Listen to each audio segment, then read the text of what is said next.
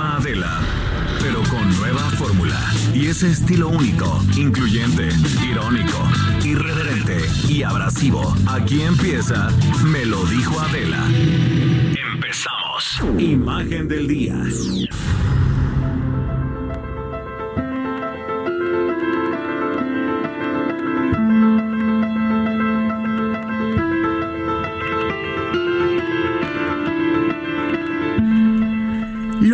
Como todos los días hagamos juntos este ejercicio de imaginación a través de la radio. Y esta semana estará dedicada a mujeres extraordinarias, inspiradoras, excepcionales que han dedicado sus vidas a hacer historia a hacer de este mundo un lugar más habitable, sobre todo para las mujeres.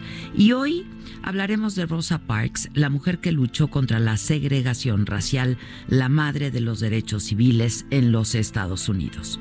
Rosa Parks fue mucho más que una costurera cansada del trabajo. Ella estaba cansada, pero de la segregación racial.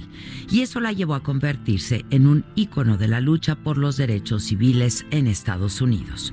Era el 1 de diciembre de 1955 en Montgomery, Alabama, cuando Rosa Parks salió del trabajo y se subió al autobús de National City Lines número 2857 sin imaginar que esa tarde ella cambiaría la historia de Estados Unidos. Las personas de color tenían que pagar entrando por la puerta delantera, bajar y subir siempre por la puerta trasera del autobús. A veces el conductor cerraba las puertas mientras iban de una puerta para la otra. La señalización era clara, los blancos adelante, los negros atrás. Rosa Parks se sentó en el quinto asiento a la derecha de la parte delantera.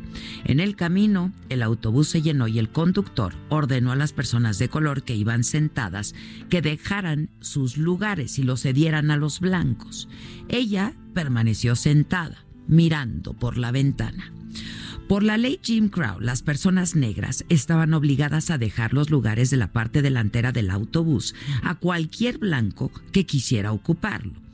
Rosa Parks estaba simplemente cansada de ser tratada como una ciudadana de segunda.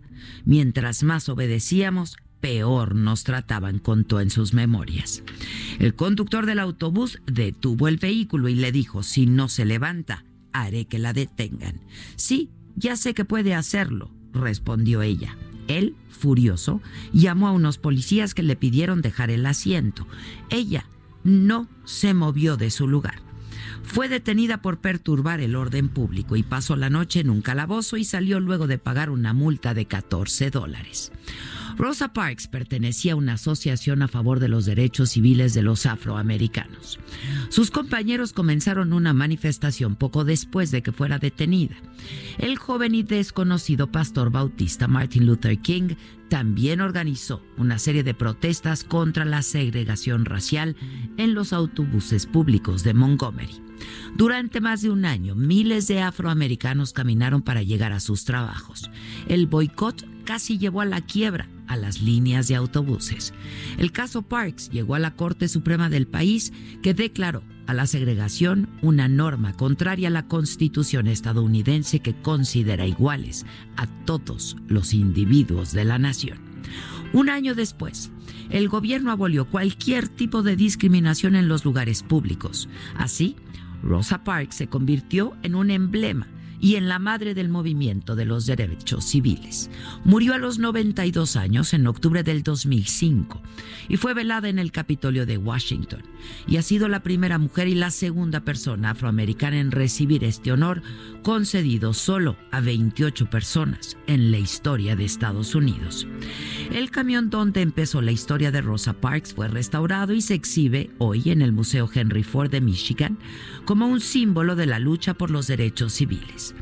En una visita a ese estado, el entonces presidente Barack Obama subió al autobús y se sentó justo en ese lugar en el que Rosa Parks se negó a levantarse 50 años atrás. Yo estoy aquí por ella, dijo. Como parte de los homenajes, develó una escultura de Rosa Parks en el Capitolio de la Casa Blanca. Siempre dicen que no me paré del asiento porque estaba cansada, pero no es cierto. No tenía más cansancio físico de lo normal al fin de un día de trabajo. No estaba vieja tampoco, aunque mucha gente cree que en esa época yo era vieja. Tenía 42 años solo. Lo que estaba era cansada, sí, pero de ceder y de ceder. Esa es Rosa Parks, una mujer que solo quería ser recordada como una persona que quería ser libre.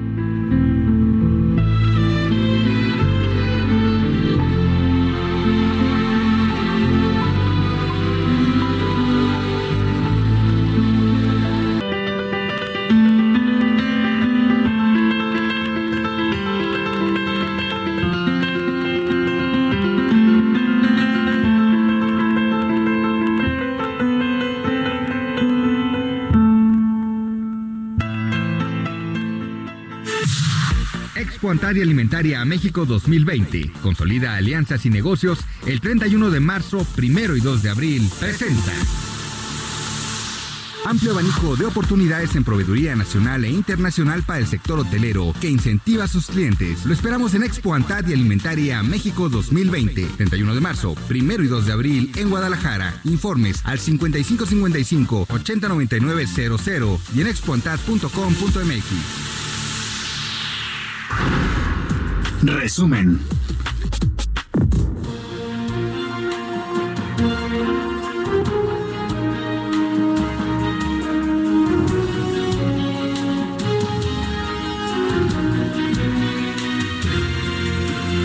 Hola, ¿qué tal? Muy buen día, los saludamos con mucho gusto. Hoy que es martes, es 25 de febrero y estas son hoy las noticias. Mujeres y padres de niños con cáncer protestaron esta mañana de nuevo afuera de Palacio Nacional para exigir apoyos en tratamientos y medicamentos.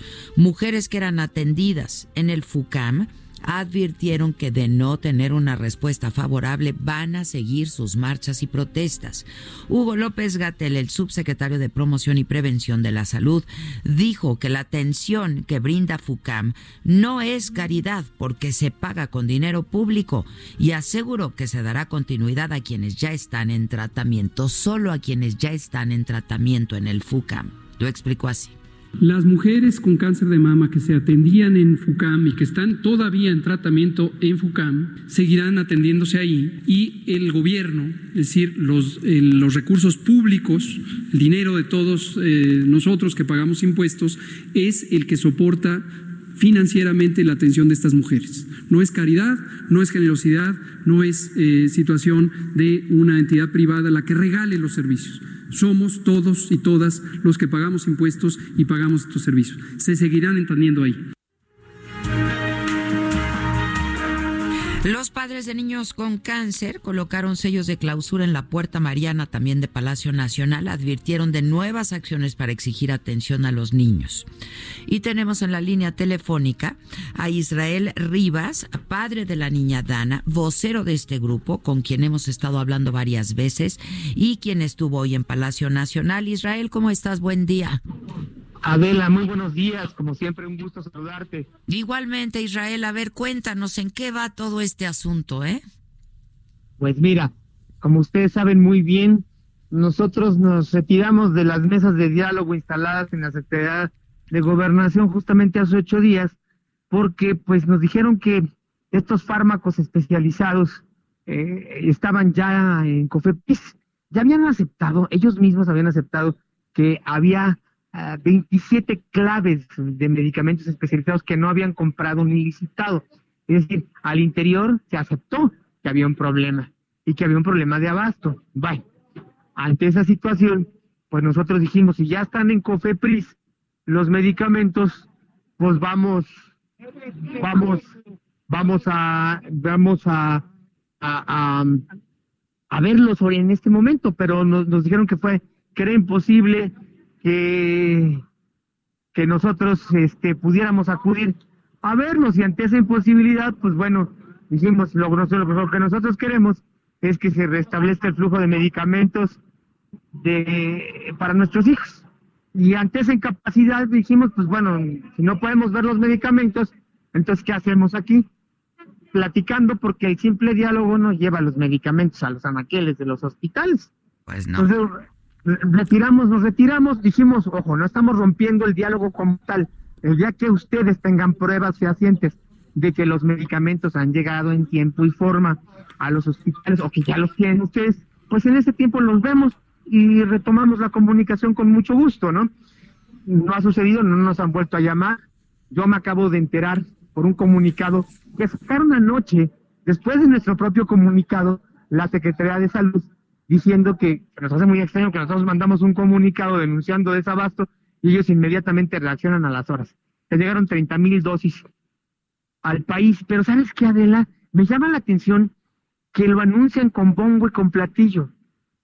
tal vez para la gente que nos escucha pensará que 30 mil dosis es muchísima dosis, pero por ejemplo, si el hospital infantil, voy a poner el, el, ejemplo de nosotros, de nuestra hija, utiliza aproximadamente 4 mil dosis de un solo medicamento, de un solo medicamento, ¿eh? oncológico al mes, pues 30 mil dosis para todo el país. No significa mucho, al contrario, es muy poco. Claro. Esto puede durar un, menos de un mes, ¿eh? Para todos los hospitales del país. Entonces, me parece que el medicamento sigue llegando a cuentagotas. Ahora, pero ¿cuál es la explicación que les dan Israel? Porque dicen que sí hay que sí hay abasto de medicamentos, que sí están los medicamentos. Entonces no entendemos qué pasa. No, mira, es que justamente ese es el problema de lo que nos molesta. Con nosotros nos dicen que sí hay faltantes, que sí no está fluyendo, que sí hay problemas de abasto. Eh, inclusive se nos dijo que la Cristina había un problema de desabasto mundial te quiero decir que nosotros ya investigamos a nivel mundial y si hay abasto de Cristina. O sea, aquí hay otra mentira. Eso nos dicen a nosotros adentro, que no saben por qué, que los secretarios de salud, los gobiernos locales, que los directores de hospitales, que no están pidiendo el medicamento. Pero afuera, en las mañaneras, van y dicen que, que, que, que, todo está muy ¿Que bien. Todo bien. Y eso nos molesta muchísimo porque sí aceptan con nosotros ciertas cosas adentro en las reuniones, pero afuera se nos dicen a la opinión pública que no es cierto. Y esto me parece grave porque entonces inclusive la gente nos dice ahí van los mentirosos y luego se atreven a decir que somos pagados por partidos políticos o que hay mano negra detrás de nosotros y esto todavía es más grave que se utilice el poder político, que se utilice la estructura del Estado tan grande para vilipendiarnos, para calumniarnos. Pues, además de además de la agonía por la que ya están atravesando, ¿no? O sea. Claro, ayer fue desafortunada la declaración del doctor Hugo López Gatel en el sentido en que somos autodenominados o supuestos niños con cáncer. Híjole, me parece que él nunca se ha atrevido a decir, ni siquiera por un WhatsApp, porque tiene nuestros números, decir cómo va tu niño, cómo va tu niña, qué necesitan, cómo están se dicen, dicen que son muy humanos, pero en la práctica no, es puro discurso. Lo que nos hacen es pues denostarnos, difamarnos. Además, quiero decir, Adela, nosotros nos hemos sentado con todas las fuerzas políticas de este país y creo que eso no es un pecado. Debemos de saber qué está pasando a fondo y para eso necesitamos escuchar todas las versiones. No creo que sea un pecado escuchar todo lo que está pasando ni reunirse con con estas personas, a menos que ya está que esté prohibida en este país la libertad de pensamiento y la libertad de reunión. Sí, no. Además, pues es un derecho que tienen, tenemos cada uno de nosotros. Pero aquí el, el, el, el asunto es, eh, pues que no están recibiendo eh, la atención, el cuidado y los medicamentos de manera oportuna. Ese es el asunto, ¿no? Claro. Y el ejemplo aquí están. Aquí venimos en, en esta comisión que vamos a la OMS vienen mujeres con, con cáncer de mama del FUCAM, viene gente de VIH, SIDA que estuvo con nosotros en la mañana, vienen de diferentes hospitales, no somos cinco, como dice el doctor Hugo, ¿no? A veces nos ve a nosotros cinco porque somos los que pues estamos más activos y los que hemos tenido un rol protagónico por las circunstancias de vida. Porque así se dio, pues sí, así claro, se Claro, ¿no? Pero, pero representamos a muchos otros más. Ahora, cuando están, me, dices, un, uno es el discurso dentro cuando estamos en reunión privada, otro es el discurso público. ¿A ustedes qué les dicen? ¿Que cuándo se va a resolver este problema? Que muy pronto, no, no dan fecha, pero nos dicen muy pronto. Lo que sí sabemos, Adela, ya muy bien, es que aquí hay un problema hasta en el discurso del propio presidente. Los medicamentos no se compran como ir a comprar cacahuates a la esquina. Los medicamentos especializados oncológicos se mandan a hacer Y si no se mandaron a hacer en tiempo y no forma, llegan a la tiempo, cadena claro. productiva es muy compleja. Sí, sí, ¿no? sí. Y eso es lo que pasó, atraso. evidentemente, ¿no? Exactamente, eso es lo que pasó. Se atrasaron, no sé la razón, no podría decir que sería eh, una mentira si yo dijera por qué se atrasaron, no lo sé, pero se atrasaron y lógicamente, pues a México, al país, le dijeron las compañías, pues fórmate, si quieres medicamentos te van a tardar de seis a siete meses. Por eso el presidente insiste y habla, y ustedes son observadores en su lenguaje, dice para diciembre, siempre ha- habla del futuro, ya va a haber medicamentos. Pero te quiero decir que los niños no van a aguantar a diciembre. Ay, Entonces vamos a empezar a tramitar visas humanitarias para los más graves, porque si el medicamento va a llegar en diciembre, estos niños graves se van a empezar a morir. Ay, no, qué tragedia. Eh, esto, evidentemente, porque siempre se solicitaban los medicamentos con un año de antelación, ¿no? Así es, Pues sí, porque-. Se mandan a hacer, llegan y luego hay que distribuirlos también. Claro, así es, hay que- es todo un proceso y no es como que yo voy a comprar aspirinas a la farmacia de genéricos intercambiables, ¿no? Sí, sí, sí, me queda claro, me queda claro. es un problema muy, muy complejo. Entonces, pues vamos por la ruta ya internacional y vamos a intentar estar tramitando estas visas humanitarias, sobre todo para los niños que están gratis. No queremos que se nos mueran aquí en México. Muchos de ellos son conocidos de nosotros, papás y mamás. Eh, y vamos a ver qué se puede hacer, si mandarlos a Europa, Alemania, a España, a los mismos Estados Unidos. Yo creo que va a haber gente de buena voluntad y gobiernos que sí den estas visas humanitarias ante ya esta crisis nacional. Aquí está el ejemplo, ¿no? ¿Cuántas, cuántas organizaciones y cuántos hospitales hay ahorita aquí con nosotros? Pues sí. Oye, Israel, y el- eh, esta mañana en Palacio Nacional, ¿alguien fue recibido o qué pasó? O nada. No, pues sí, nos dijeron para lo mismo. Nos regresaron hace dos años, ¿no? A cuando empezaron en septiembre, octubre las protestas y en febrero del 2019. Ajá. Nos ofreció la Ciudad de México una para para para para poder eh, eh, ser coadyuvante para ser coadyuvante con la gente de del gobierno federal. Pero eso pero eso ya lo vivimos. Eso ya lo vivimos hace más de un año o justamente hace un año. Entonces es como que nos bajaran de nivel no vamos otra vez a iniciar todo este camino. Ya llegamos hasta con la secretaria de, de gobernación Olga Sánchez Cordero. Volvernos a ofrecer esta mesa. Se me hace que es darle más vueltas al asunto y no ser concretos. Nosotros les pedíamos, a ver, si nos sentamos con ellos, si antes nos llevan a ver los medicamentos. Eso fue lo que, fue lo Porque que ellos dicen que sí están, entonces pues nada más que les lleven a enseñar a ver dónde están, ¿no? Claro, y que nos acompañen todos los medios de comunicación que quieran, porque luego hay eso. No, no pueden ir todos los medios. ¿Por qué? No se puede ser transparente en ese país, ¿no? Ahora, No, la, ahora la- sí. la secretaria de Gobernación es una mujer sensible y empática, este, pero tampoco les está dando soluciones, pues. Pues yo creo que no está en sus manos, Pues sí, Adela. Yo quiero pues creer en su buena voluntad y también del señor Ricardo Peralta, que ha tenido mucha empatía con nosotros. Pero no está en sus manos porque pues ellos no controlan la fabricación del medicamento, Pues ¿no? sí. Pues ¿no? sí. Entonces, ahí hay un problema, ¿no? Ahí hay un problema de fondo porque pues ellos no pueden presionar a estas farmacéuticas internacionales a que hagan más rápido el medicamento. Claro, el problema... Ajá. No, no, es que la intención de acabar con la corrupción, que todos aplaudimos, evidentemente, este, pues no, no, no se previno el desabasto, ¿no? La verdad, o sea. Claro, ahí hubo un error. El problema es que no son sinceros con nosotros, el problema es que se utilizan dobles lenguajes, el problema es que se calumnia, se denosta, y, y ahí está el, el detalle de que pues no previeron y parece que hay un proceso de a, a mí me da esta impresión, no de los altos funcionarios, pero sí de otros, que parecen que estuvieran más como de tratando de defender al presidente que a la gente. Parece que quien les paga es el presidente, cuando quienes les pagamos somos nosotros, los mexicanos. Hayan o no votado por el presidente, Claro, quienes pagan claro. somos nosotros, ¿no? Sí, así no, es. no les paga el presidente, ¿no? Sí, así es, así es. Por favor, Israel, te pido que nos mantengas al tanto y nos mantengas informados. ¿Ahorita van a algún lado el día de hoy? Sí, estamos aquí en Reforma, ya nos vamos a subir al Metrobús para ir a la OMS, Ok. a la OPS, para entregar este documento. Estamos solicitando ayuda de la comunidad internacional con eh, la coadyuvancia de la OMS y de la UNICEF. Ya estás. Este, pues suerte, caray, y estemos en contacto y ya sabes, este espacio siempre abierto para todos ustedes. Muchas gracias, ¿eh? Muchas gracias, Adela, un fuerte abrazo. Igualmente, Israel Rivas es padre de la niña Dana, eh, uno de estos padres eh, de niños con cáncer.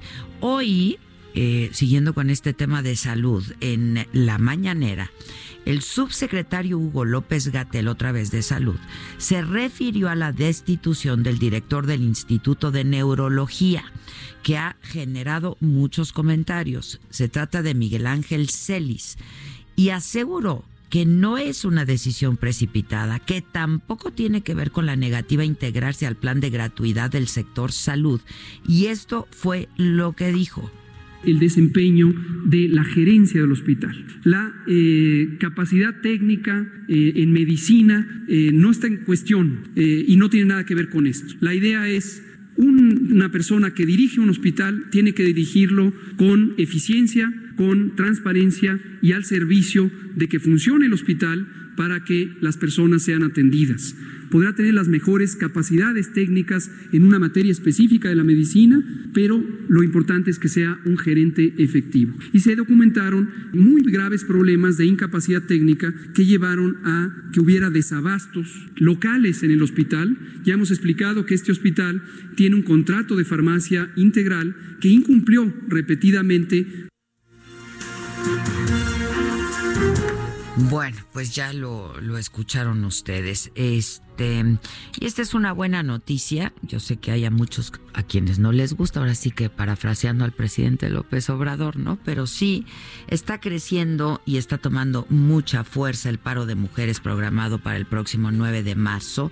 Ayer se sumaron ya por lo menos 20 estados, universidades, colectivos, organismos empresariales. Diputadas de Morena apoyaron el movimiento Un día sin nosotras porque es contra la violencia de género. En la mañanera de hoy el presidente se refirió a este asunto, a este tema, y dijo que pues todo mundo tiene derecho a manifestarse porque es un derecho, no es una concesión. Estamos a favor de las mujeres, nosotros no somos machistas y planteó su postura de la no violencia, la manipulación y el oportunismo en la lucha de las mujeres. No a la violencia, nada más. Eso es lo único. Y no a la manipulación, no al oportunismo. Si tienen problemas con nosotros, que no se disfracen de feministas, porque eh, eso es hasta inmoral. ¿Más por qué? Meterse en un movimiento legítimo, a agarrar banderas, porque están en contra de nosotros. Mejor que ellos eh, levanten su movimiento. Esto fue lo que dijo hoy el presidente, ya mucho más moderado en cuanto al tema, ¿no? Este, qué bueno, la verdad, este, lo que pues también es cierto es que muchos se suben al tren, ¿no? Y llevan agua a su molino. Así pasa y así ha pasado siempre. Este, pero bueno, yo creo que eh, sin importar los motivos, Qué bueno que esté cobrando fuerza el movimiento, qué bueno que sea un paro nacional, qué bueno que se estén sumando muchos estados, muchas empresas, muchos colectivos, muchos organismos. A mí me parece que eso es muy bueno porque es una manera en la que las mujeres estamos protestando eh, no más feminicidios y pues todo lo que subyace, ¿no? Por supuesto en este en este tema complejo de la de la de la mujer y de los feminicidios. El presidente respondió las preguntas de niños que desde Jalapa, Veracruz vinieron a la mañanera. Les ofreció disculpas porque ayer no fue notificado de su asistencia y ayer se fueron sin ser escuchados y se comprometió a garantizar sus derechos. Les dijo qué es lo que a ellos les toca hacer. El INEGI informó que la economía se contrajo 0,1% en el cuarto trimestre del año y en otras informaciones, cambiando el tema, los hijos de Giovanna y de Mario, presuntos feminicidas de la niña Fátima, están bajo resguardo de la Fiscalía Capitalina. Eh, un niño de siete años, las niñas de tres y de cinco están en el centro de estancia transitoria de la Fiscalía General de Justicia de la Ciudad de México desde el pasado viernes, que fue el día en el que fueron detenidos. Sus familiares pueden visitarlos, pero será un juez quien determine a quién finalmente se le va a otorgar la custodia de estos tres menores de edad. En los primeros minutos de hoy martes se registró una fuerte explosión en el cráter del Popocatépetl que ocasionó una columna de ceniza de más de kilómetro y medio de altura, pero el semáforo de alerta sigue en amarillo. El llamado de las autoridades es a no acercarse al volcán. Tres estudiantes y un chofer de Uber fueron asesinados en Huejotzingo, en Puebla. Dos de estos estudiantes eran colombianos, alumnos de intercambio de la Universidad Popular Autónoma de Puebla. El tercero era de Veracruz, estudiaba en la Benemérita Universidad Autónoma de Puebla, las autoridades informaron que ya hay tres detenidos por estos hechos vinculados a este asesinato múltiple. Los jóvenes estudiantes de medicina estuvieron el domingo en el carnaval de Huejotzingo y después de las 10 de la noche pidieron un Uber para regresar a casa. Sus cuerpos se encontraron ayer en un camino de terracería cercano a la autopista México-Puebla al aeropuerto estatal. Este, pues más más casos de estos, más violencia, inseguridad. Jaime González Durán, alias El Homer, uno de los fundadores del cártel de los Zetas, va a ser extraditado a Estados Unidos luego que el décimo tribunal colegiado en materia penal le negara un amparo considerado uno de los capos más sanguinarios de la organización fundada por desertores del ejército, fue detenido en noviembre del 2008. Desde entonces está recluido en el penal del Altiplano, donde purga una sentencia de 73 años. Su entrega a los Estados Unidos eh, pues ya podría ocurrir en cualquier momento. Va a ser extraditado a los Estados Unidos. Y un nuevo accidente vehicular ayer en Periférico Norte justo en el mismo lugar donde el domingo un auto salió así, literalmente volando, después de chocar contra el muro de contención. Esta vez se trató de una camioneta eh, Ford que también voló en la zona de Chegaray, en el municipio de Naucalpan. El conductor resultó herido, el vehículo quedó con las llantas hacia arriba, o sea, volteado. Este. Bueno, pues otra vez este accidente, aquí mismo. 10 de la mañana con 28 minutos, vamos a hacer una pausa rapidísimo y regresamos con mucha más información y con mucho más esta mañana, los deportes, el chiquito, lo macabrón, este y eso. Esto es, me lo dijo Adela y nos estás escuchando por el Heraldo Radio. Ya volvemos. Expo Antaria Alimentaria a México 2020. Consolida alianzas y negocios el 31 de marzo, primero y 2 de abril. Presentó. ¿Cómo te enteraste? ¿Dónde lo oíste? ¿Quién te lo dijo? Me lo dijo Adela.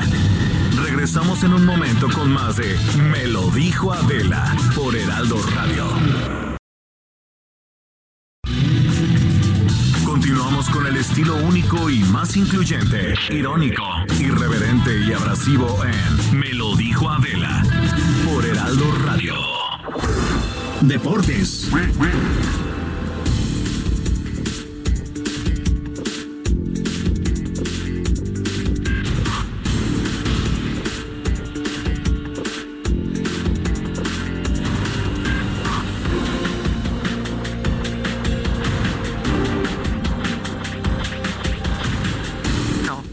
Estamos de regreso y ya que vamos al, al, deporte. Mi novio Rafa Nadal hoy juega, ¿no? Sí. Hoy juega mi Rafita Nadal. Rafael Nadal se presenta en el Abierto Mexicano de Tenis. Amigo, amigo, bueno, eh, tenemos este amistad en, común, claro, pero, claro, animal. Pero aparte eh, es que el jefe es la novia de Rafael. Yo es mi novio, es mi novio, disculpa. Disculpa, es mi novio. Pues sí, Rafael Nadal inicia su camino eh, en el abierto mexicano de Acapulco este, ante Pablo Andújar.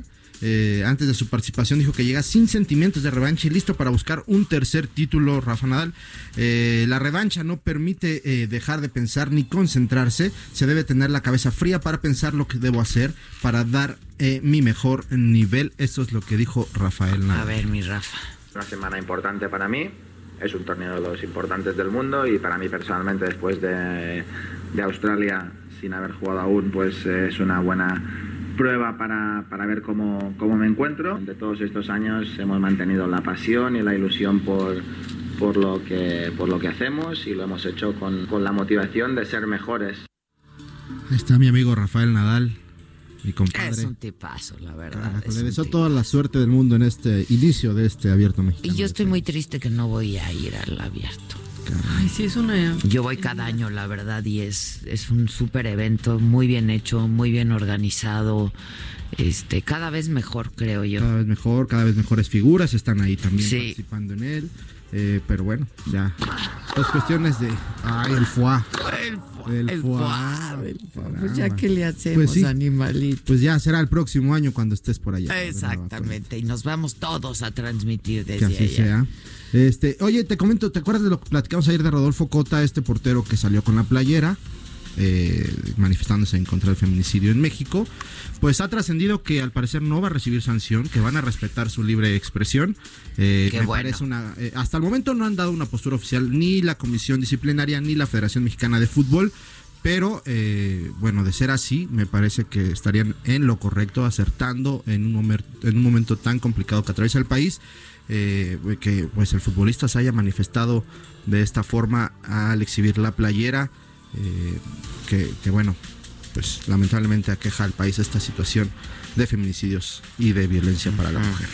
Pero qué Eh, bueno que no va a sí, ser sí, sancionado. hasta el momento no, no, no, no, no será sancionado ni la multa ni los partidos de suspensión como se tenía Y- previsto. Y que se reproduzca, que entonces Ojalá más que jugadores todos, lo todos, hagan. Claro. Pues sí, cuando sea algo tan importante como este momento, yo creo que sí. Porque donde hay una gran desigualdad también, inequidad y discriminación también es pues en el deporte de las mujeres, en el deporte pues, Sí, las mujeres son sí, realmente también se ve ahí un- una desigualdad. gran inequidad, sí, Sí, claro. Salarios, de condiciones de trabajo, de entrenamientos, de vestimenta, de todo realmente todo. es, es- Y es son- una brecha muy grande. Seguidísimos por los niños. Son ídolos de los claro. niños que hoy se tienen que pues meter este chip en la cabeza. Pues ¿no? claro. Al futuro. Pues sí, vamos a ver qué es lo que va a suceder eh, con este, este, este movimiento que, que ya está en puerta, próximo 9 de marzo, eh, los que han convocado a las mujeres para este, este, esta ausencia de las mujeres. Eh, y bueno, pasando a otros temas, eh, te platico eh, que también en cuestión de comisión disciplinaria, la Federación Mexicana de Fútbol negó que haya existido un escupitajo por parte del, volante de Cruzul, Roberto Al- Al- Alvarado, eh, al delantero de Tigres, el ecuatoriano Ener Valencia. Eh, por ahí se vio un video en donde Roberto eh, Alvarado se agacha y aparentemente le, le, tira un escupitajo. Bueno, de- hasta el momento la comisión disciplinaria negó que haya sido así y luego dice en, en un comunicado, luego de revisar los videos correspondientes y escuchar las versiones de los jugadores involucrados, se determinó que no existió en ningún momento dicha situación, por lo cual obviamente también Al- Alvarado no será sancionado por esta parte. Eh, en fútbol internacional, eh, pues el coronavirus está afectando a Italia. Eh, se, ha- se han- extendido los casos de coronavirus. Y bueno, el presidente de la Juventus ha valorado la opción de que el próximo encuentro entre su equipo de la Juventus contra el Inter de Milán que se va a disputar el próximo domingo se juegue a puerta cerrada, esto con el fin de pues, eh, pues no, no, no, no, no, este, provocar aglomeración de la gente para que pueda eh, pues expandirse este virus de es el clásico de Italia, es de los partidos mucho Ah. más importantes, pero podría jugarse históricamente a puerta cerrada por el, bro- el brote de coronavirus. O sea, sin gente. sin gente para que pues, evitar este posible contagio de esta enfermedad que bueno ha sacudido al mundo. Eh, y bueno, eh, eh, en- para terminar te platico que hay partidos muy interesantes el día de hoy en Champions League. Eh, sin duda el partido que llama la atención, el Nápoles contra el Barcelona. Este, este, este juego se da en medio de algunas declaraciones que por cierto está involucrando también el presidente de la Juventus, quien dijo que el presidente del Nápoles llamó a Lionel Messi para ficharlo eh, esto ante una posible salida de la pulga de conjunto Blaugrana. Y bueno, se, disparan ahí las alarmas en el Barcelona, eh, toda vez que pues, Messi pues, no ha logrado alcanzar un acuerdo para la renovación de su contrato. Y comentar que en este partido el mexicano Chucky Lozano va a la tribuna por órdenes de Gatuso, técnico del Nápoles. No verá acción. Ya estás. Así está el mundo de los deportes, jefa. Muchas gracias. Gracias a ti, animalín.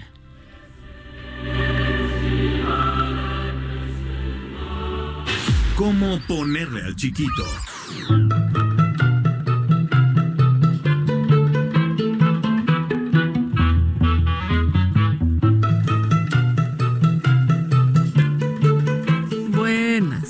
De nuevo. ¿Cómo estás? ¿Cómo, es- cómo estás, vecina?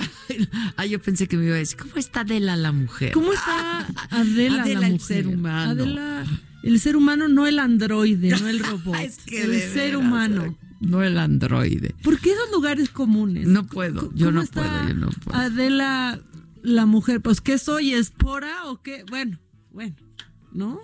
¿Qué soy? Yo siempre, bueno, tengo años batallando con lo mismo. No, como cuando están El- embarazadas la mujer también. que ¿Y qué va a hacer? Pues, pues humano, ¿qué quieres que, No, que pues, soy o- huevito o- kinder? O este, se alivió. Pues si no es enfermedad. Sí, sí. Dio a luz, dio a luz, alumbramiento. A mí me gusta decir ya alumbro. Ya me gusta decir ya fue el alumbramiento. Ya fue el alumbramiento, se alivió, no. O si no está uno enferma cuando está embarazada, al contrario. ¿Y cuándo te alivias? Yo vi, cuando viví en Vecina. Vallarta era así. ¿Y cuándo se alivia? Eh, ¿Y cuándo se alivia? No. Bueno, este, los aliviados hoy pues son los del santo, ¿o no? Ya, Porque- ya, yo ya me voy a salir de la cabina cada vez que vayas con el chiquito y regreso cuando vayas con el apodo. No, con el grandote. Con el grandote, ese sí es grande. Pero no vamos a felicitar a Valerio. Va- Valerio. Don Vale, ahora sí. Don Vale sido el hombre Don más Vale es. Valerio o Valentín. El que usted quiera. Eh, Don, Don Vale es todos. Don Vale, O sea- todo. Yo diario felicitaba a Don Vale. Eh, Es el hombre más felicitado de la radio. También a Néstor podemos felicitar. Néstor, también ¿No? conocemos a Néstor. Vaya que me das una cosa co- común. No, y aquí también seguro te voy a decir ahorita un- algo común. Al de Trudis. al de Trudis. Yo lo pediría en la farmacia, ¿no? Un al de Trudis de dos miligramos. Como para la alergia, ¿no? Sí, exactamente. O para las almorranas. Al- para la hemorroide. ¿Eh? Exacto, al de Trudis en promo. Al de Trudis en pomada. Bueno, ya los apodos. Los apodos. Son todos los santos. Son todos hoy. Maca, algo estás haciendo. No, hay beatos, pero pues, ¿qué?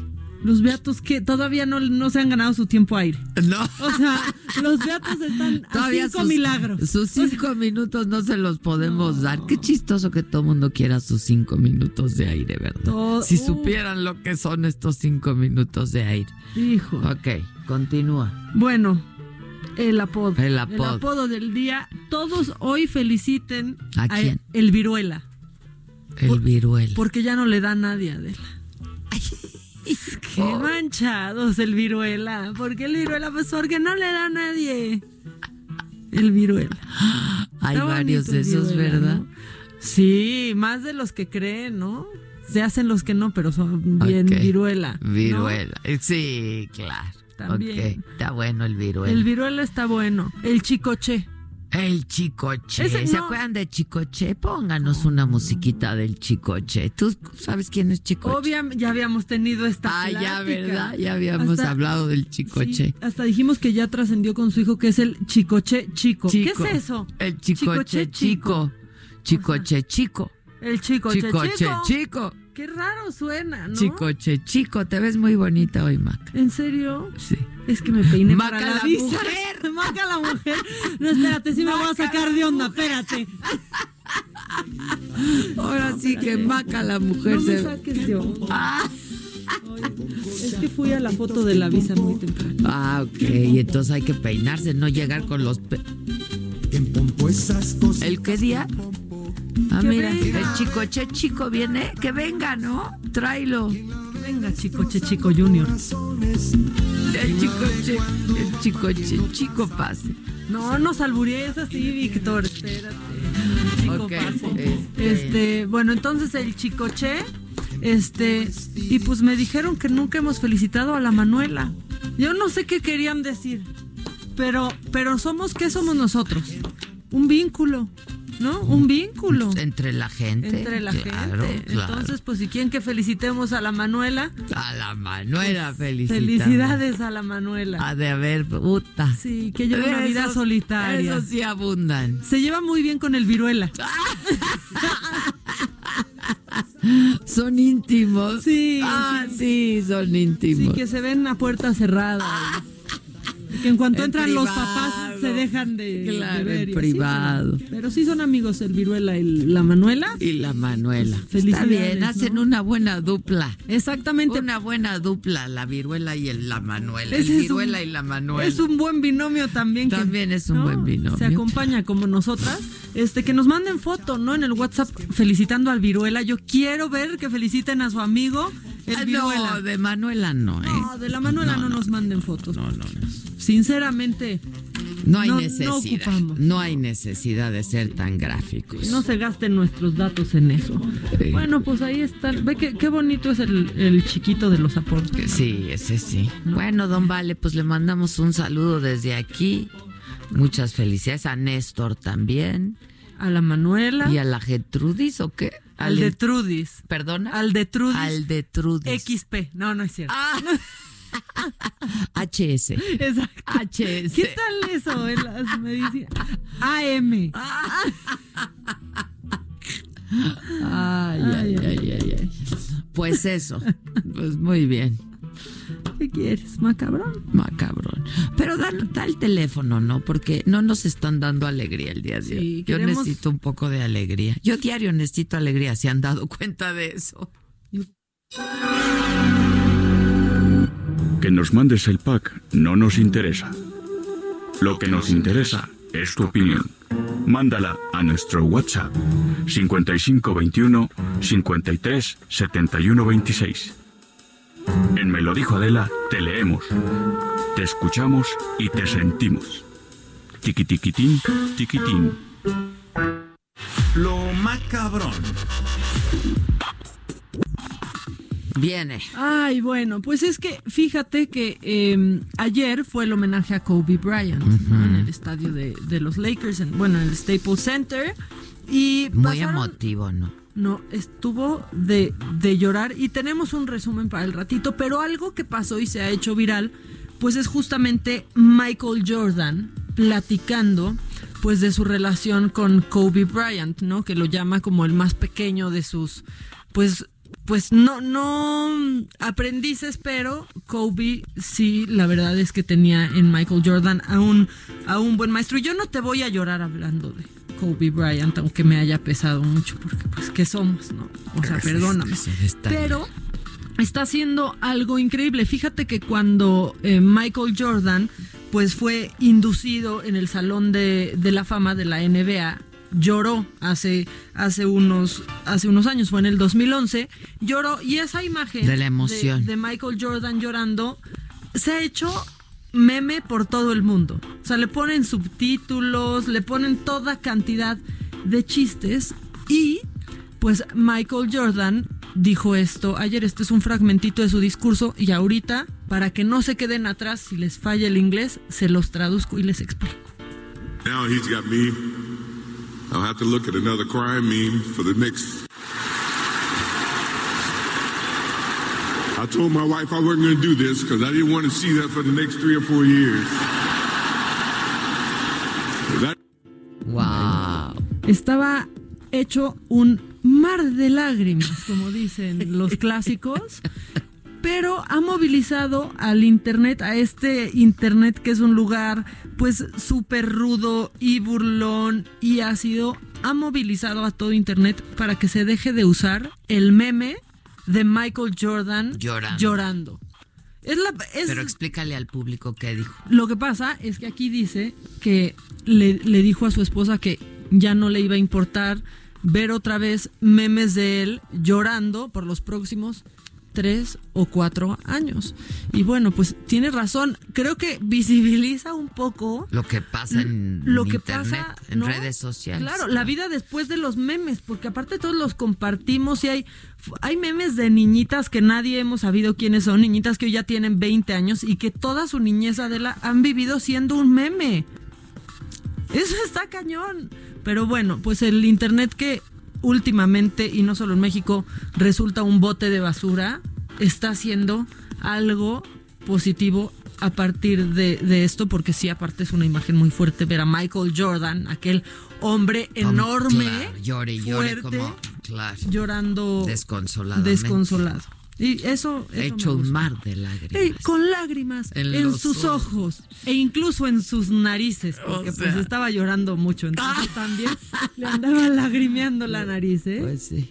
Bueno, eso Corriendo las lágrimas por el rostro, pues ¿por dónde más? Quítalos, ellos qué dicen de hay que hay que transmitir mucho sentimiento a la audiencia. Yo me acuerdo que Joaquín López Dóriga anotaba siempre todos los lugares comunes y iba a publicar un libro de eso, estaría padrísimo, ¿no? Pues es que sí, ya hasta dan risa. O si ya los tiene y no ha publicado su libro, que le pase todo eso a Arjona y que haga una canción a Arjona. le va a ayudar mucho. Estaría increíble también. Exactamente. también. Llamado al teacher, llamado al teacher para que haga eso.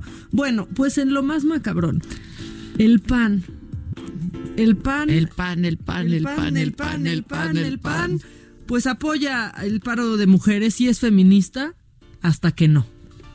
Porque ya se le fueron todos, pero todos encima, porque pues ellos han mostrado el paro este nacional que se realizará el paro de mujeres el 9 de marzo, pero no pierden la ocasión ¿no? para poner cosas como ratificamos nuestro compromiso con la vida en todas las etapas del ser humano desde antes de su nacimiento. O sea, el pan siempre va a ser el pan. No se dejen también engañar con, no, porque ahora están feministas.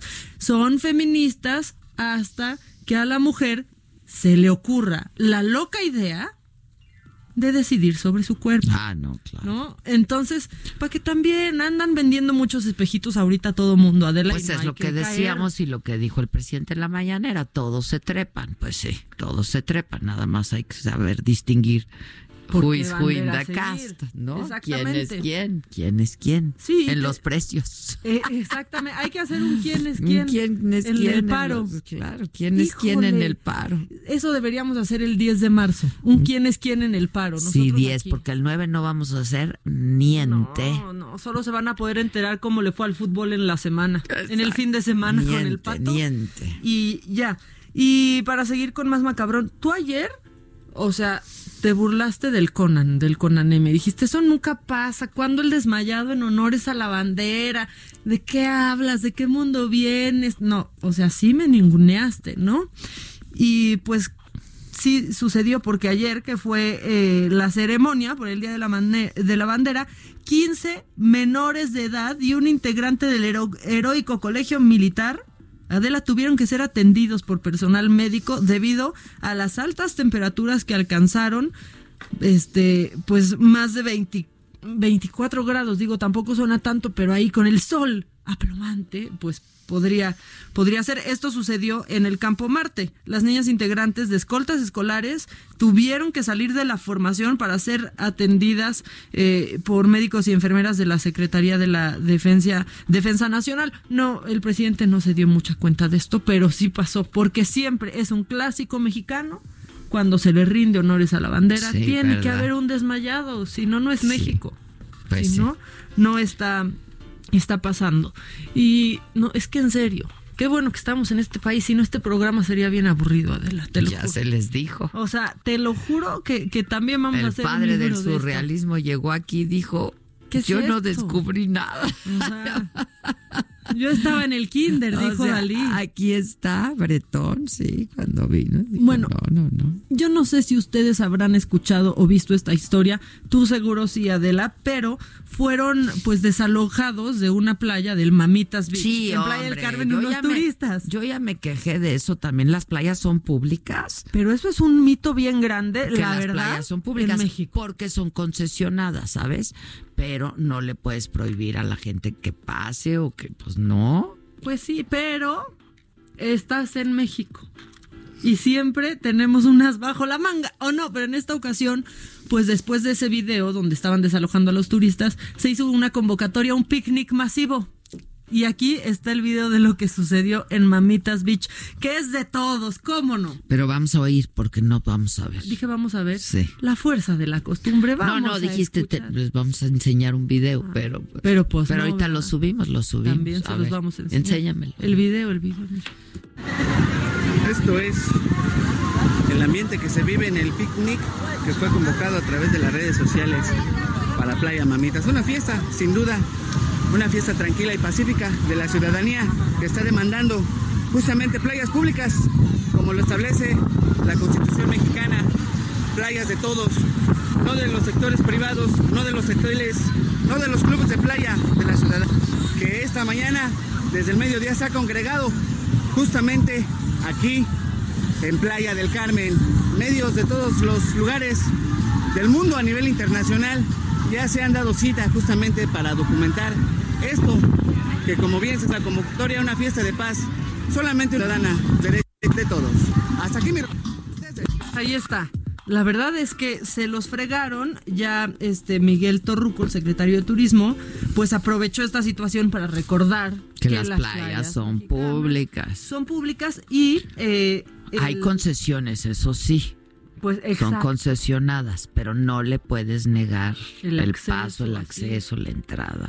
Bueno, pues ya el director de la zona federal marítimo terrestre en el municipio de Solidaridad explicó a distintos medios que la Semarnat este pues tendrá que tomar acción sobre esto y en los próximos días avisarán qué fue lo, lo que pasó y habrá o no sanciones contra este club de, de playa, que es súper turístico este mamita. El mamita, sí, claro. La verdad. claro. Pero pues si eres, si traes tu pulserita, si no, llégale. Llégale. Párese y vayas. Exactamente. Párese y vayas. Y Vamos a hacer una pausa. Esto es Me lo dijo Adela y nos estás escuchando por el Heraldo Radio, pero regresamos este martes 25 con mucho más. Amigos del Heraldo Radio, les tengo una gran información.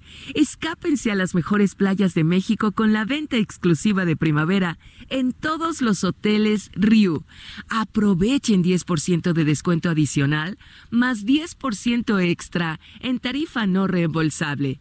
Pero eso no es todo. Además, si reservan en riu.com, obtienen de forma exclusiva traslado gratis. Aprovechen esta promoción en los mejores hoteles, todo incluido, y reserven en riu.com hasta el 27 de febrero. Recárguense de energía esta primavera en Hoteles Riu. Continuamos. ¿Cómo te enteraste? ¿Dónde lo oíste? ¿Quién te lo dijo? Me lo dijo Adela. Regresamos en un momento con más de Me lo dijo Adela por Heraldo Radio. Heraldo Radio. Heraldo Radio. La HCL se comparte, se ve y ahora también se escucha. Continuamos con el estilo único y más incluyente, irónico, irreverente y abrasivo en Me lo dijo Adela por Heraldo Radio. La entrevista.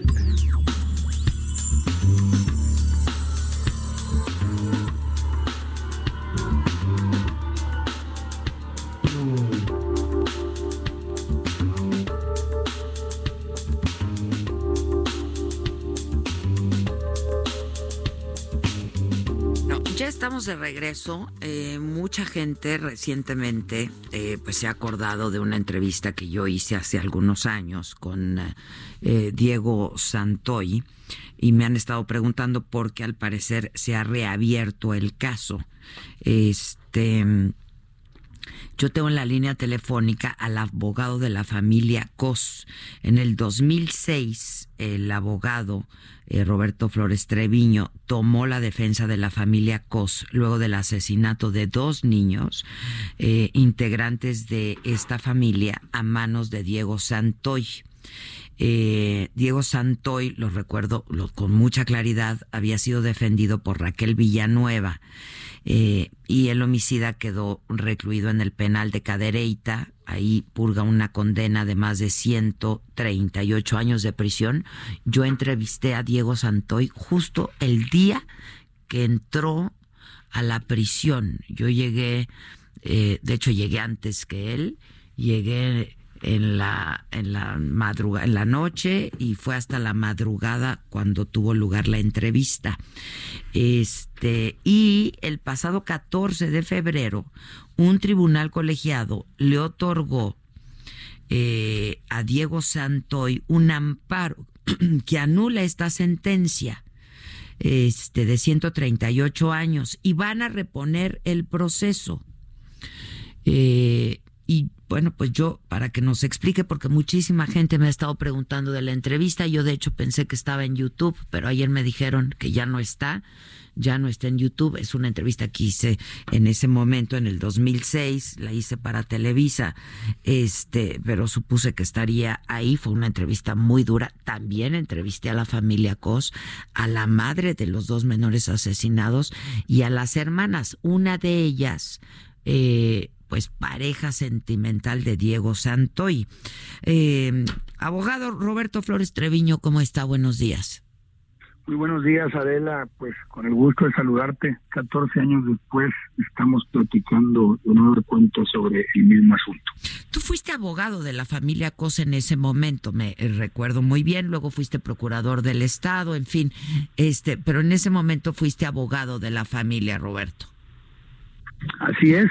Eh, ese, ese asunto fue un parteaguas muy importante dentro de la historia jurídica de Nuevo León, porque fue la primera ocasión en la que un juez determinó no llevar a concurso la sentencia, sino que acumuló las sentencias de todos y cada uno de los delitos y le alcanzó una pena de 138 años con seis meses a este asesino confeso, Adela. Es justo, justo eso te iba a decir. tengamos eso.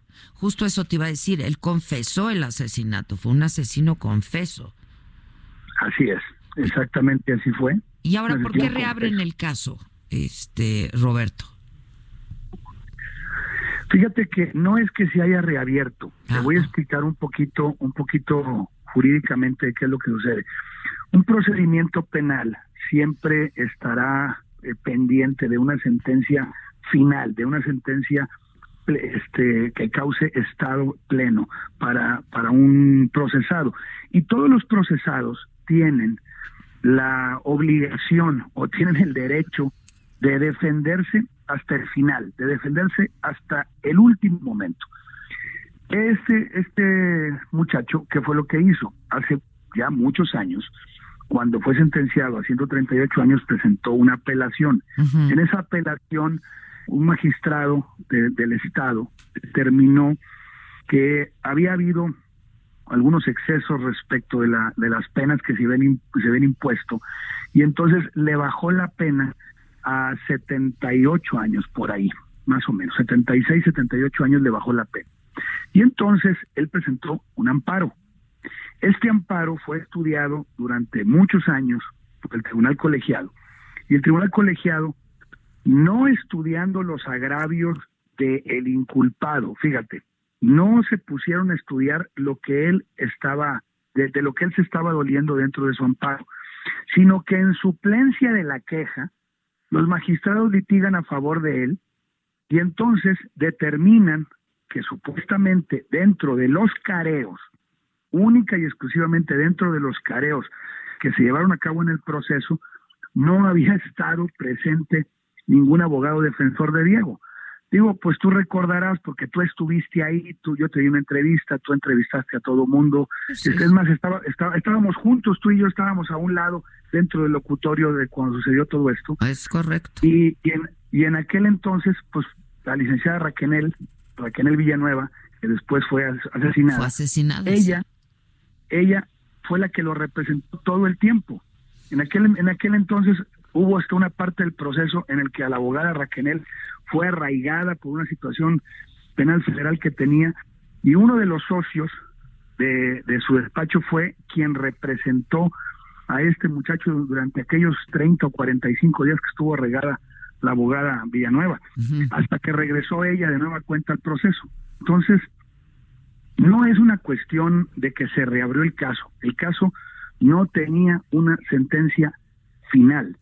había estado abierto, se, siempre había estado en proceso. Hay cientos de miles de casos en la misma circunstancia en México, Adela. Esto no es una cuestión eh, fuera de orden, no es una cuestión que sea especial para este asunto. Te puedo decir que el 75% de los casos penales de este México están exactamente en la misma situación procesal. O sea, no hay una sentencia definitiva, digamos. Todavía no. Yo espero que, ahora, con esta situación de que se repongan los proce los, los, los, careos. Sí, que, que también hay una, una situación un tanto cuanto sensacionalista de que el día 28 se van a hacer. Mira, conforme al trabajo del juzgado, hoy en día en este momento, ni siquiera han, han mandado las citas. Están buscando en el expediente los domicilios de todos y cada una de las personas con las que se tienen que reponer los careos.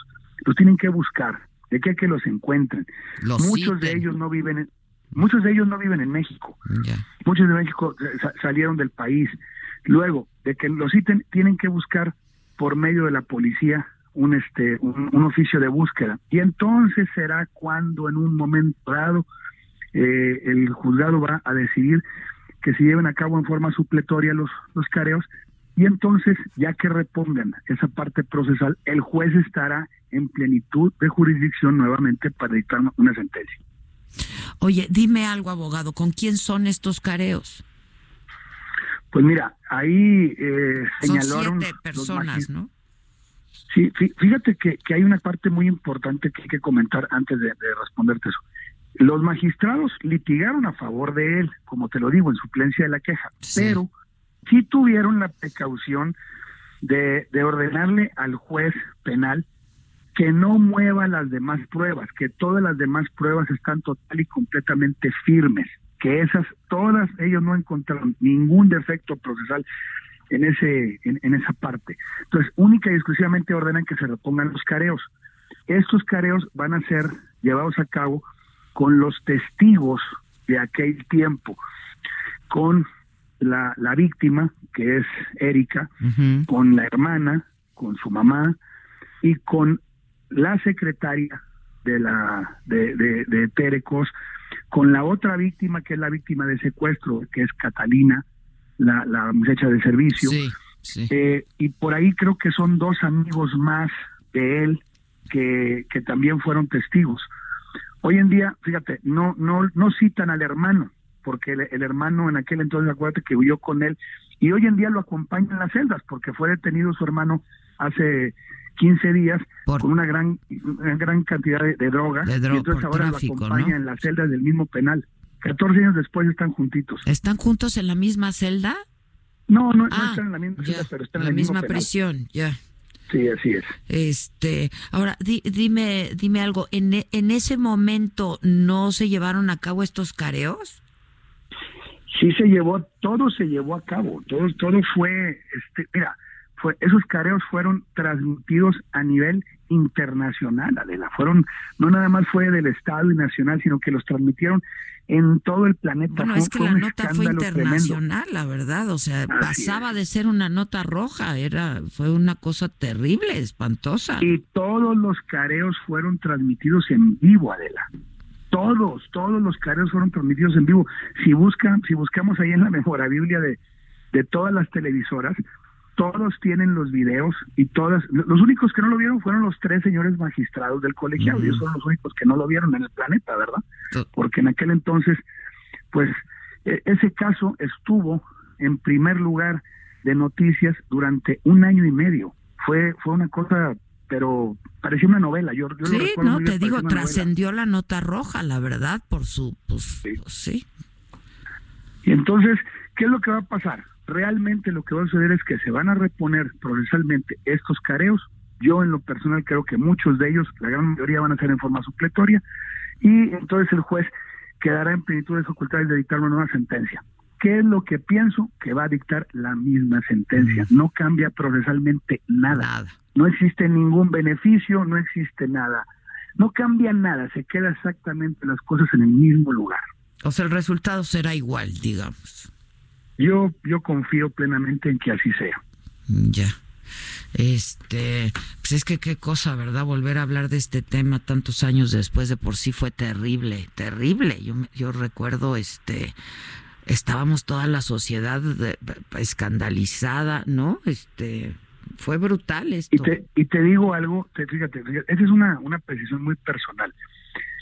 Sucedió en ese entonces y hoy en día, 14 años después, lo vuelvo a vivir y lo vuelvo a ver hoy en día en redes sociales mucho más activas y, y todavía con gente que ni lo vivió ni sabía, ni siquiera había nacido para ese entonces o estaban muy chiquitos y, y se vuelcan eh, de una forma, pero eh, no sé, voraz, eh, feroz sobre las personas, opinando de cosas que ni vivieron, que ni saben, ni les consta, que de puros chismes, y, y maltratan a, a, a, los que están vivos y se les olvida a todos, a todos se les olvida de la, el asesinato de un niño de siete años y de una niña de cuatro que ese es el punto toral, el punto más importante. Bueno, es que mucho se hablaba, la sociedad abogado, vivió eso. De, la, de, de, que la niña, novia de eh, Diego Santoy, había estado involucrada, estuvo presente, ¿no? No, no se hablaba de eso. Vamos a ser muy precisos sobre lo siguiente. La muchacha, Diego, la trató de asesinar uh -huh. y la dejó moribunda. Ella estuvo 15 días en coma en el hospital. Él, en una de las partes de su versión absurda en el juzgado, inventó una nota sexual que nunca existió, que jamás existió más que en, en la mente de un periodista calenturiento que fue el que le dijo que la que, que, que se defendiera de esa manera. Uh -huh. Y de ahí es la que, que, la gente toma esa versión. Pero eso nunca existió, Adela. Yeah. Eso jamás existió. Mira, yo, yo, yo te pongo por un ejemplo yo y tú hemos sido calumniados a lo largo de nuestra vida. Y tú sabes perfectamente lo que es verdad y lo que no es verdad, igual que yo. Entonces, en esta situación, aquí no les importó el dolor de una madre, de dos hijos asesinados y de otra que se estaba muriendo.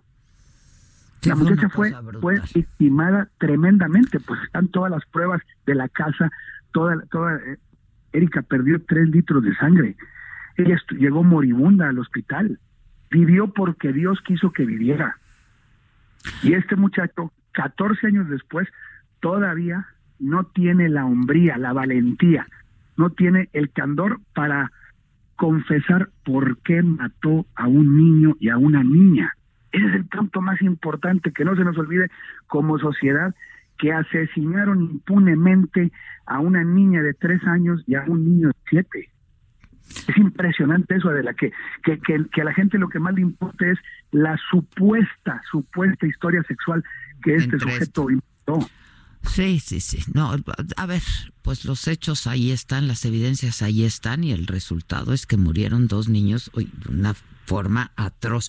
Oye, abogado, ¿de casualidad tú no tienes esa entrevista que le, que le hice a la familia y a Diego Santoy en tus archivos? Fíjate que puede ser que la tenga en, una, en unos videos de aquellos de, de, de, de VHS. Pues eh, la voy a buscar. Uh -huh. Si la encuentro, si la encuentro yo te la mando con mucho gusto. Ya vas. Bueno, pues muchas gracias y gracias por aclararnos este asunto, ¿eh? Estoy a tus órdenes, gracias. como siempre, la quiero saludarte. Igualmente, gracias. Es el abogado Roberto Flores Treviño, abogado de la familia Cos. Este, ¿qué quieres que haga?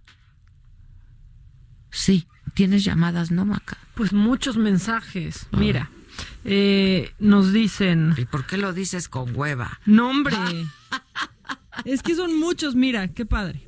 Un abrazo desde, estado, desde el Estado de México, las admiro y me identifico con su formato. Una pregunta, la leucemia no cuenta desde el 2000, es mi sombra y sigo estudiando. Por favor, este, bueno, esto yo creo que lo dice con respecto al tema de de los niños de, con cáncer. de los niños con con cáncer. Mira, saludos desde Puerto Vallarta. Nos están escuchando en Puerto Vallarta. Las admiro, son ejemplo a seguir. Saludos, bendiciones. Espero que lean mis mensajes. Besos, Maca y Adela. Pues ya lo leímos, ya los leímos. Eh, saludos, Maca y Adela. Buenísimo programa. Eh, hacen muy buenas chicas. Bueno, o sea que lo hacemos Chistes, muy bien, creo, ¿no? chicas. Sí. No, Ah. no, o algo, pero es algo bueno, este, intuyo, ¿no?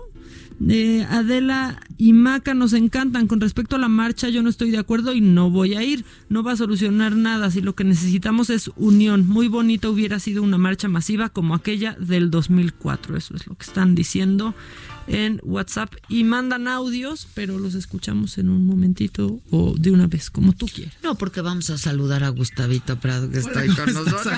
Qué bonito es el martes con Gustavo. A mí me gusta mucho el martes con Gustavo. Pues, ¿cómo están? ¿Cómo andan? Bien, bien. Para bueno. ser martes, bien. Oye, qué, qué felicidad. Ya le mandé un, un, un meme a la maca de cómo estoy, mira. ¿De martes? Sí, ahorita si quieres te Bueno, yo, yo he tenido una semana espantosa, o sea, muchísimo trabajo, es lunes apenas, martes. Y una cosa que me llama la atención es que han estado saliendo... ya, ya vi el meme que Estamos mandó, como que se la duerme llama, una llama. La llama dándose tope. Una llama que no está en llamas. Exacto. Y una cosa que he estado viendo de esto que tú también decías, Maca, que viene un día sin mexicanas, ¿no? Como la película esa que Como salió alguna vez. sí. Ajá, como un día sin mexicanas, pero es un día sin mexicanas. Han empezado a aparecer unas opiniones espantosérrimas por todos lados. Y estaba yo leyendo un Twitter así como de, ahí, ¿qué importa que desaparezcan las mujeres? Pues si ni hacen nada. Mm. Lo cual es así como, bueno, ¿en qué siglo vive señor? Etcétera, No, ¿no? no, siéntese, señor. Siéntese, señor. ¿Y quién te educó? ¿Quién te- Ayer No estuve en la noche, estaba de visita en México, una química extraordinaria, que es una señora como de 70 años, y esta señora se llama Leslie Gracie. Y ella es una química que lo que hace es que prepara menjurjes y ella inventó una de las ginebras más famosas del mundo. Pero entonces esto es bien curioso porque pues, es una señora que es está en un campo que a lo mejor uno pensaría, pues esto lo han de ser los hombres destiladores, ¿no? Y eso me llevó a pensar en esta mujer. Esa mujer es la condesa de Loveless, Ada, Ada Loveless, y ella vivió de 1815 a 1852. Y resulta que ella es una mujer del periodo romántico. Su papá era Lord Byron. Entonces su mamá se super enamora de Lord Byron porque este es como un pirata y que le promete y le hace poesías y todo. Y por supuesto el cuate se casa con ella, le hace a su hija. Guap- guapísimo, o sea, ver. se supone que el más guapo del siglo XIX. Entonces deja a la mamá con la hija y la mamá está tan enojada que dice, mira, tu papá era un romántico, tú jamás vas a ser romántica. Entonces desde el primer día de su vida le pone maestros de matemáticas y le enseña matemática avanzada, geometría, algoritmos y todo un montón de cosas que ninguna mujer en el siglo XIX eh, estudiaba. Y resulta que con eso Ada ya cuando es adolescente pues ya la casan y pues este empieza a hacer sus experimentos y dentro de sus amigos están los más grandes científicos de su época. Entonces están haciendo los telares de la revolución industrial, tiene que ver con moda, pero tú para cambiar una tela nueva tenías que hacer un telar completo nuevo y como están produciendo miles y miles de yardas de, de tela pues esto no es posible.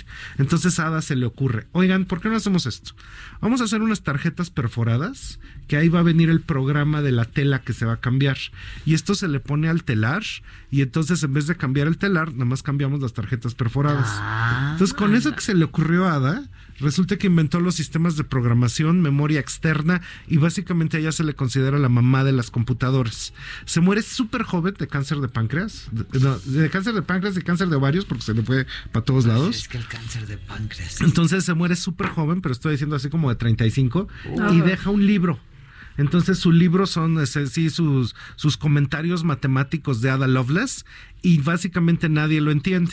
Hasta la Segunda Guerra Mundial que está Alan Turing, que eso todos lo hemos visto porque es esta película de Differential Engine, ya saben cuál, la de este Cumberbatch, que descubre cómo vencer a los nazis con una Ah, máquina, sí, etcétera, sí, sí, etcétera. sí, bueno, qué peliculón. es una maravilla película. Peliculón. Ese señor es Alan Turing. Y Alan Turing se encuentra los diarios de Ada Lovelace y Ada Lovelace acaba su diario diciendo, si esto se comprueba, entonces se puede hacer una máquina que pueda ser una especie de máquina pensante. Entonces Alan Turing le contesta a Ada Lovelace con su invento. Entonces ahí continúa, hay como 100 años de distancia entre lo que hizo Ada Lovelace y lo que hizo Alan Turing. Mucha gente dice que si no se muere Ada Lovelace, entonces las computadoras hubieran existido en el mundo de- de la reina Victoria. desde entonces que hubieran existido tiempo. muchísimo tiempo antes.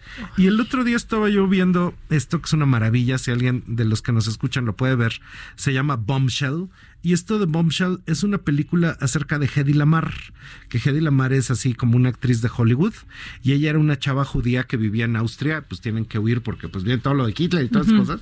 Y ella era bellísima, lo cual ella siempre dijo que era una maldición, porque desde que ella era chiquita le gustaba desarmar sus juguetes y armar e inventar cosas, pero llegando a Estados Unidos le dijeron, oye, tú estás demasiado guapa, tú vas a ser actriz. Entonces ella empieza a ser actriz, etcétera, pero en las tardes ella está inventando cosas. Y cuando viene la Segunda Guerra Mundial, resulta que los aliados tienen un problema muy grande de que los torpedos no se pueden teledirigir por radio. Entonces lo que ella inventa son las una señal de circuito que va cambiando según, o sea, de manera aleatoria el barco controla el torpedo sin que se pueda intervenir porque nadie sabe cuál es el código de cómo va cambiando la frecuencia. Y entonces lo patenta, se lo da al ejército de Estados Unidos, nadie le hace caso y eventualmente eso que hizo Hedy Lamar es la base del Wi-Fi, es la base del Bluetooth y es la base de toda la telefonía celular. No manches. Que lo inventó una actriz de Hollywood una, así una belleza absoluta, inventó esto porque ella en realidad era un genio. Entonces, en el documental este de Bombshell te plantean esa historia de que Hedy Lamar. Pues se puede ver en internet, no, no está en Netflix, ah. pero se puede ver en internet. Si quieres, luego te lo paso. Y por último está esta señora esta señora es Grace, la gran almirante Grace Hopper. Una viejita cuando uno, la ve. Y esta viejita resulta con su, trajecito de militar. Es una mujer mayor. Sí, es una, mujer mayor. Entonces ella ya falleció, pero resulta que esta señora tiene el grado de militar más grande que ha existido en la historia del ejército de Estados Unidos. Es la gran, gran, gran almirante Grace Hopper y hay destructores nucleares con su nombre.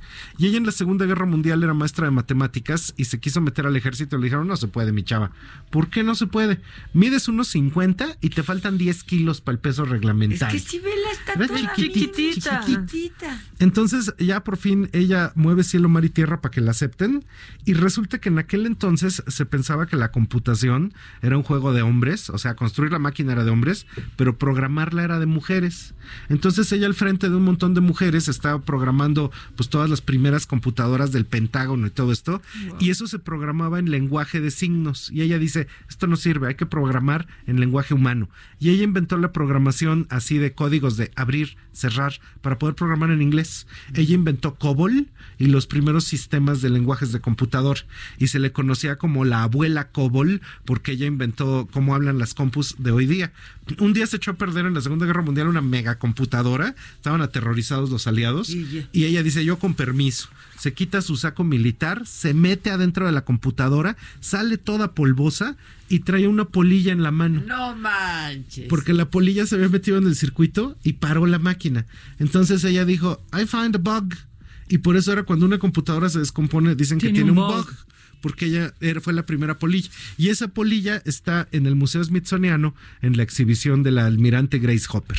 Y esto es bien curioso porque Ada Lovelace, Hedy Lamar, Grace Hopper, son mujeres que inventaron todo el mundo de computadoras celulares, las precursoras, de esta civilización tecnológica que tenemos, y las tres fueron mujeres, y las tres lo hicieron ellas solitas, sin ningún duda, y que las estuviera asusando para hacerlo. Exacto, nadie las manipuló. nadie las manipuló, nadie, les dijo cómo hacerlo. Las mal aconsejaban. No, las mal aconsejaban, no les resolvían las ecuaciones, etcétera, y ahí nomás si nos vamos a un día sin mujeres, entonces es un día sin que haya ninguna forma de tecnología, porque las madres de todo esto fueron las madres de la invención. Fíjate. Es que aparte así hay muchísimas historias. Por ejemplo, tú sabes que quien inventó limpia parabrisas fue una mujer también que se llamaba Mary Anderson y ella iba en tren y veía que pues el, el maquinista cada 10 minutos, cada 5 minutos tenía que salir medio cuerpo, sacar la mano y limpiar el parabrisas. Sí. Entonces dijo, debe de haber una manera, debe de haber un aparato que solucione esto. Y así nació Limpia Parabrisas, que nunca pudo registrar, porque en ese entonces las mujeres no podían registrar, ah, nada. ya después vino Ford y se lo pirateó, se lo pirateó Henry Ford. Pero eso lo inventó también una Sí, durante mucho tiempo O de sea, lo que se inventó. lo pirateó ni le dio el crédito. No. No, Mucho no tiempo- está su Sí, crédito. de. Y luego encima con que no hacemos Ajá, nada. porque no hacen nada. Esto, la, Ada Lovelace, cuando inventó eso de las tarjetas, un chavo que andaba por ahí, Charles Babbage, se le atribuye la invención, por eso mismo que dices tú, que pues ahí el hombre que va pasando No podían le enjaretan el invento, pero no. Entonces, esto es bien curioso porque allá afuera hay niñas que están oyendo estas historias y deben de pensar que pueden hacer ciencia y que pueden hacer cosas en tecnología y que eso va a ser un camino fundamental. Podemos hacerlo todo. Ajá. Podemos sí. hacerlo Y de hecho hay todo. todo, así desde, ¿qué puede ser? Neurocirujanas, este, Todo, conduciendo claro, aviones, este, claro. pilotos, astronautas, Sí. etcétera. ¿Qué hace una mujer piloteando un avión? Lo mismo que un hombre. Hace Punto. muchísimos años y yo tenía un programa que se llamaba Mujeres Trabajando. Fue un programa muy exitoso. Este, y entonces invitábamos como mujeres de distintas trincheras, distintos quehaceres, etcétera. Y en una de estas mesas invitamos a una mujer piloto. Este, y contó, porque ella era la capitán, ¿sabes? O sea, ella pilot- no era la, la copiloto. La mera mera. no. Ajá. Y entonces que a ella le gustaba mucho pararse en la entrada del avión, ¿no? En la escalerilla y recibir, darle la bienvenida A la a, gente. a la gente, ¿no? A los pasajeros. Y que uno de ellos, entonces se presentaba, ¿qué tal? Buenos, buenos días, soy la capitán del avión. Y que varias veces le pasó, eh, no me acuerdo si era de Aeroméxico Mexicana, Susan, si me estás escuchando, dime de dónde era. Este, y que varias veces le pasó que le decían, ¿cómo? ¿Usted va a pilotear? O sea, ¿usted va a pilotear? Sí. Entonces que decían, no, yo no me subo, yo me... Y se bajaban del avión. Dios No. mío. Ajá. Se bajaban del avión. Eso sí es escándalo, ¿eh? No que se bajen si va el presidente. Eso sí es escándalo. Exacto. Pues yo te tengo que decir que antes de esto del emprendimiento, yo trabajé muchos años en museos, instituciones culturales, universidades. Mis jefas siempre fueron mujeres. Y había algunas que eran verdaderamente unos genios, como la señora que fundó el Centro de la Imagen, Patricia Mendoza, que era una persona así increíble. Y la única vez que tuve un jefe que verdaderamente babeaba fue cuando tuve un jefe hombre. Todas las demás eran mujeres. O sea, siempre he vivido Claro. matriarcados, Sí, pues donde las chavas están al frente de instituciones culturales, de museos, de universidades y demás. Y es muy curioso que la única vez que fue un dude era el único que no que no funcionaba. funcionó, que, te, que- que te daba hueva. Sí, Oye, ajá, por flojera, cierto, ajá. que la CEP no se ha manifestado en relación al paro del próximo 9, ¿verdad? Ah. No han dicho si les va a dar el día a las maestras o, si, o cómo va a estar la cosa. Donde no digan que día libre todos, como la náhuatl Ajá, del como norte, que no entendió Que nada. no entendió Entonces ya lo vuelve, lo vuelve feriado, lo vuelve Puente, asueto. Sí, puente. bien. Todos a ¿Cuál descansar. parte no entiende? No es así. Sí. Pero pues por lo pronto todos unidos, todos apoyando y todos entrándole al quite. Pues para sí, todas las cosas. claro, ¿no? claro. De Oye, eso de- se trata, de que vean lo caótico que Ajá. es un mundo Sí, sin que vean un mundo sin nosotras. mujeres. Ajá. Que vean un mundo que, no funciona. Ajá. ¿Quién preguntaba ayer en Saga? Me decían, pero entonces ¿quién va a hacer de comer? No, usted no. Usted nada más se hace de comer para usted. Es que son ya. increíbles, Sí. o sea, ya están dejando que el topper listo para el 9 casi, así de, mira, no voy a estar porque estoy en huelga, pero Sí. aquí está todo a mí listo. René no, me dijo, a ver, explícanos bien. No, explícanos bien. Y pues esa es la explicación. Nada. Que se las Ahí se- apañen ahí se ven. como puedan. Así dicen los Sí. españoles, ¿no? Yo que se que las ser- apañen como puedan o sea, los hombres. verígüenselas. Virigüen. Ya veremos, pero yo creo que va a ser algo así un parteaguas. Yo creo que sí se va a notar y que sí va a ser. Yo también lo creo. O sea, que sí va a dejar una huella, así un marcado ahí en la superficie de algo que es urgente recalcar. La verdad es Sí. que yo está cobrando mucha fuerza el movimiento, cosa que yo celebro muchísimo. Sé que hay mucha mu- mucha gente que se está subiendo ahí con pues con un doble discurso, ¿no? Este y pues ahora sí que Pero ahí sí, pero Adela, no importa. el primer no importa que discurso se y el único discurso tendría que ser, "Oye, pues, pero que no las maten, ¿no? Oh, exacto. Porque te dicen así, de, ay, que es que ya dijo quién, que no sé qué. Bueno, sí, pero a ver, el asunto es, párenle de que las maten, ¿no? Exacto. Eso es todo. Eh, para eso es. Ajá, sí. Para eso es. Ajá. Es Y un- saber- es un llamado. Leer a la gente también. Quien fuera oposición se estaría subiendo. Ujú. Y entonces nos queda a nosotros decidir y darnos cuenta y ver más allá de eso y seguir la causa. Sí. Punto. Y de hecho en este momento también se critica a quien se pueda subir políticamente, pero las que por fortuna se han mantenido de lejecitos son las marcas, porque esto sí sería un oportunismo espantoso. Claro. Entonces si es así de señora La verdad no ha salido. Usted quédese no calladita, recuerdo, no, ¿Alguna diga empresa nada. ha dicho? No, no ha habido así. Se ha hecho, por ejemplo, viral un comercial que podrían pensar que es de ahora, un comercial de Tecate, pero es del Pero 2014. es- ajá, es- es ¿no? viejo, Es, viejo y es muy bueno, ¿eh? Por ahí escúchenlo, en donde dicen, si tú eres Bueno, un a hombre mí que sí me llegó violenta que, y por tal. ejemplo, Grupo Salinas se sumaba. Pero una cosa es este, sumarte Como lo- y solidarizarte y otra Claro. cosa es decir Sacar ahí una Ajá, sí, campaña. sacar tu una campaña así para sacar Sí, son no. capaces. Sí, son capaces, Claro pero no deberían de- capaces. no No, deben de- No lo Nadie han ha caído hecho. en esa tentación. No, no, el único que se ha viralizado es viejo y es de una cerveza. Sí. Sí. Pues muy bien. Pues bueno, muy ¿Dónde bien. te vemos? Oiga, por favor, síganme a través de Trendo MX en todas las redes. Hay un anuncito. Voy a dar un curso de tendencias de interiorismo 21 y 22 de marzo ahí en Trendo. Entonces, si a alguien le interesa, Qué padre. está en todas nuestras redes y te digo cómo va a ser el interiorismo en los siguientes añitos. Ay, qué padre. interesa hasta a mí, qué padre. Claro, para tu próxima casa. Sí, qué maravilla. Para tu próxima ¿No? casa. Bueno, les agradezco muchísimo. Gracias, te quiero Las mucho. amo. Gracias. muchísimas gracias a todos también. que nos- Oye, esta mujer eh, diseñadora Alejandra Ajá, Alerzundi. Alerzundi. Qué buena es, eh. Ah, es un Te genio. vi. Viene de Tampico. Ya traía- Yo te No, vi. ese No, no. Ah, todavía no. Me lo mandó ayer, apenas me llegó, pero le quedó increíble. Ah, Ese pues me lo hizo ella. Benito Santos, una sudadera Ah, muy padre, ya. pero Alejandra hizo un traje espectacular. Alerzundi ¿eh? es espectacular y eso es bien importante de consumir diseño mexicano. Diseño mexicano. De muchachas mexicanas, de Así es, diseñadoras. porque además mexicanas. lo hace muy Sí, bien. sí, lo muy hace bien, muy bien, muy bien cosido, muy bonito. Oye, de pues qué bueno, qué feliz. Muchas ¿eh? gracias. Gracias Gracias. Gus. Vamos a hacer una pausa. Hoy es martes de qué hacemos con la ley. Y en serio, ¿qué hacemos ¿O qué con no la hacemos ley? con la ley? Volvemos. Que nos mandes el pack no nos interesa.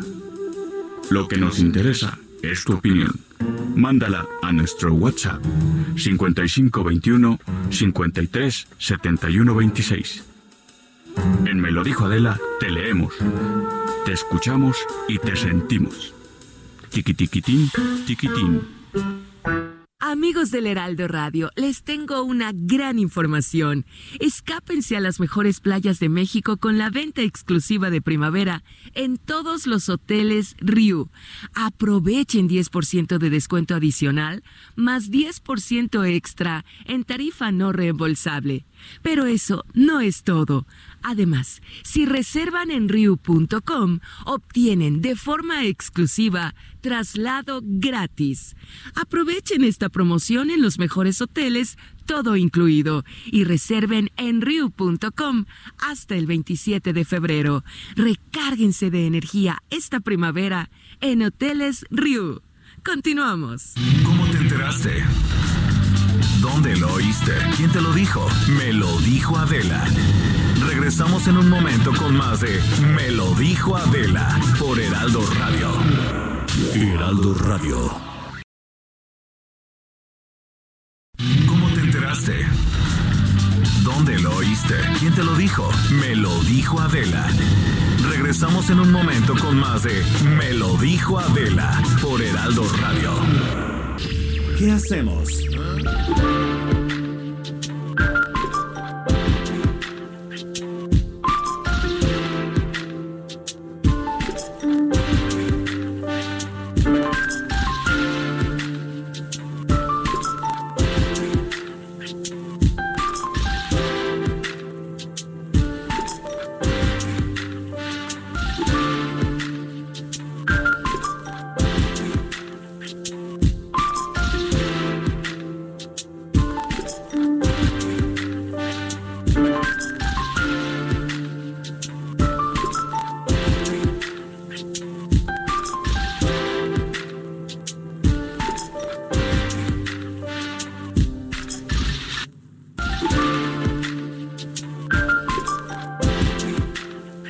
De regreso. Hoy es martes de qué hacemos con la ley.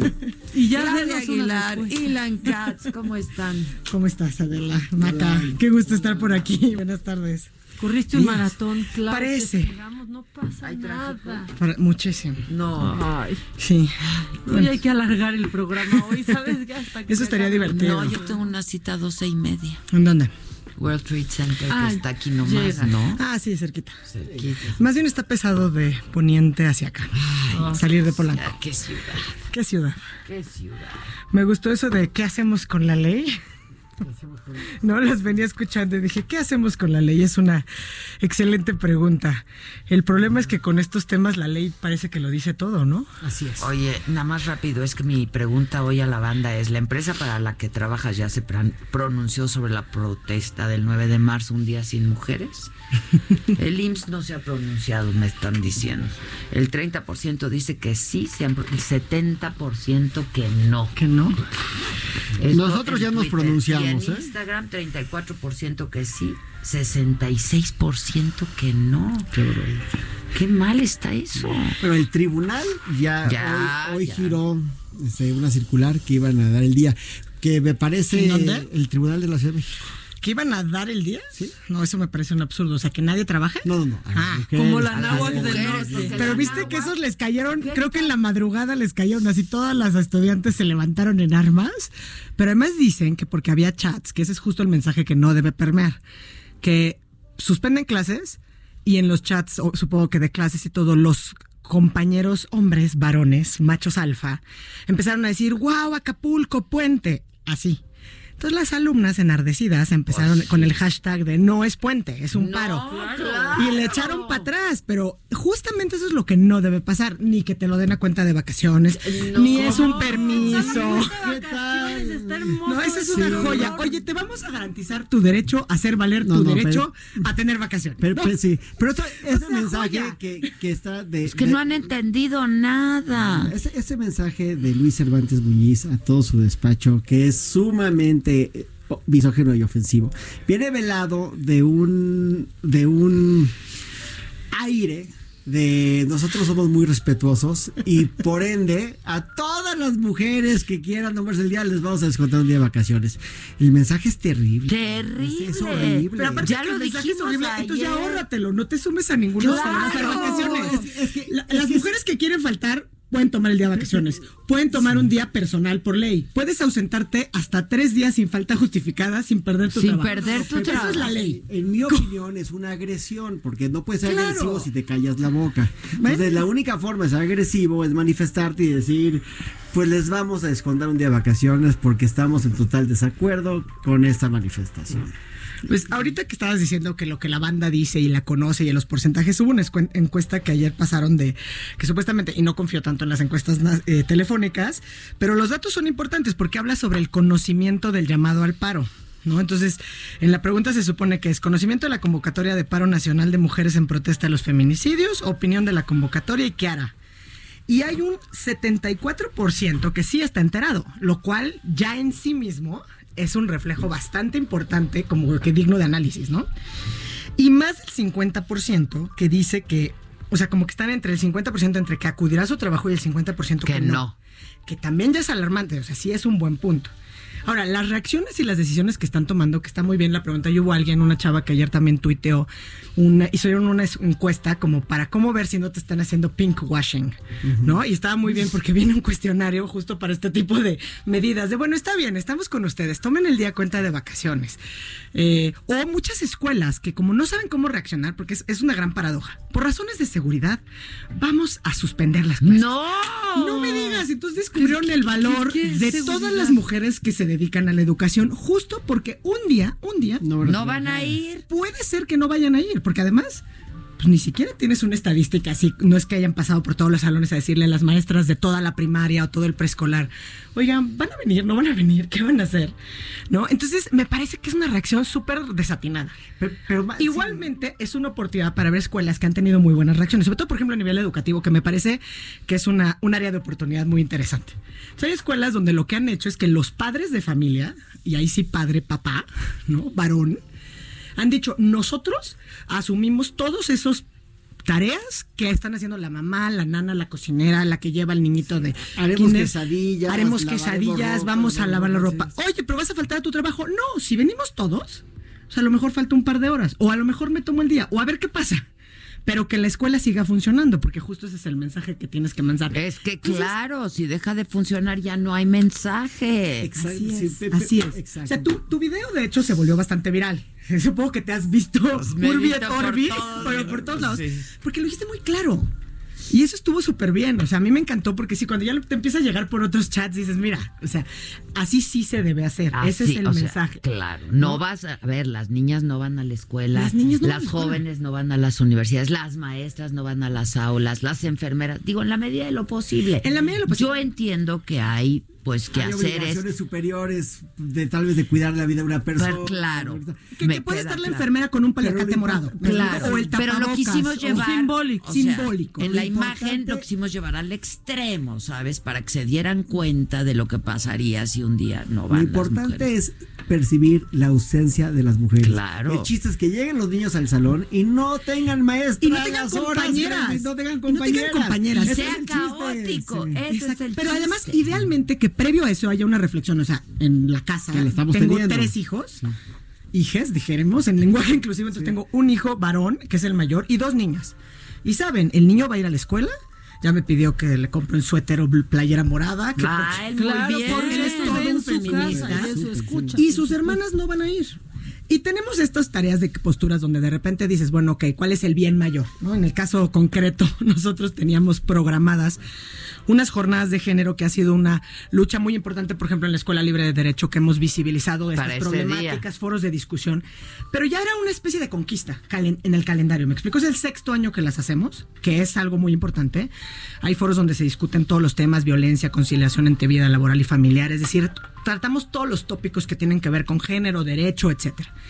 Y entonces este año había una conquista académica. Estaba en el calendario bloqueado el 9 de marzo. ¿Qué significaba bloqueado? Que en la escuela donde hay libertad de cátedra, todos los alumnos de la escuela, mujeres y hombres, tenían que acudir obligatoriamente en lugar de clases a las a las jornadas. Porque como la escuela es libre, es una Ese batalla. sí es un bien superior. Es una batalla de repente de, oye, es que está aquí una superconferencista, pues no quiero dar mi espacio porque prefiero que hablen del derecho penal. Entonces, ponle que los maestros ¿Por qué el era optativo ¿Por qué- ir y por no. qué contra el penal? Porque hay mucho por hacer en el Claro, derecho claro. penal. No Pero con gente como tú vuelve la, claro, vuelve sí, la esperanza. gracias. Pero bueno, long story short, ¿qué es lo que pasó? Tomamos una decisión man- mayor. Las alumnas van a poder hacer lo que quieran, no es que nosotros les demos el derecho, ellas pueden hacer básicamente Lo lo, que que, quieran, se pueden sumir al, sumar al paro o no. Y los alumnos, hombres, varones, Tienen la tienen la obligación de, de ir a las jornadas de género. Ahora, para gente como uno, ¿Qué hace la gente ¿Qué hago como yo? Pues, sí voy a ir, mi paro tiene que ser activo porque yo quiero organizar que vayan y que esos espacios de reflexión. Y hay quienes han aceptado y hay quienes dicen, solo porque tú me convocas voy, eh, etcétera. Y también sumar temas de otros espacios, por ejemplo, reflexionar masculinidades tóxicas, nuevas masculinidades, eh, estas áreas de oportunidad que hay para visibilizar, ¿no? ¿Cuál, cómo va a saldar- ¿Cuál va a ser el resultado? Pues ya veremos, ¿no? Se- o sea, la idea es que se mantiene, obviamente está abierto el espacio, en mi caso pues irán mis dos hijas conmigo, las jornadas de género. Qué bueno, Su paro es claro. activo en la escuela, ¿no? Pero creo que es un área de oportunidad súper importante para atender este tema a través del ejemplo, porque si cambiamos a través de la educación todos estos, o sea, porque el tema de la violencia de género, como venían diciendo ustedes hace un rato que las escuchaba, no tiene que ver con ni qué eres, ni qué profesas, ni qué religión profesas. Nada o sea, tiene nos que une ver. porque nos lastima el 50% o más de la población del mundo. 51 punto y cacho. Y, en, el caso de México, dos de cada tres mujeres. Y no distingue, como hemos comentado en estos espacios varias ocasiones, no distingue edad, no Clase distingue social. raza, clase Educación, social, nivel nada. Nada. Es realmente desgarrador. Entonces sí me parece importante tener en espacios donde a lo mejor hace años era inimaginable pensar siquiera una convocatoria, una marcha, que la gente diga vamos a ir a marchar, me parece realmente significativo. ¿Vas a ir a la del 8? Sí. Tú, Maca. Ustedes. Hay que ir, ¿no? Tengo trabajo, pero voy a tratar de, de salir temprano el llamado que tengo.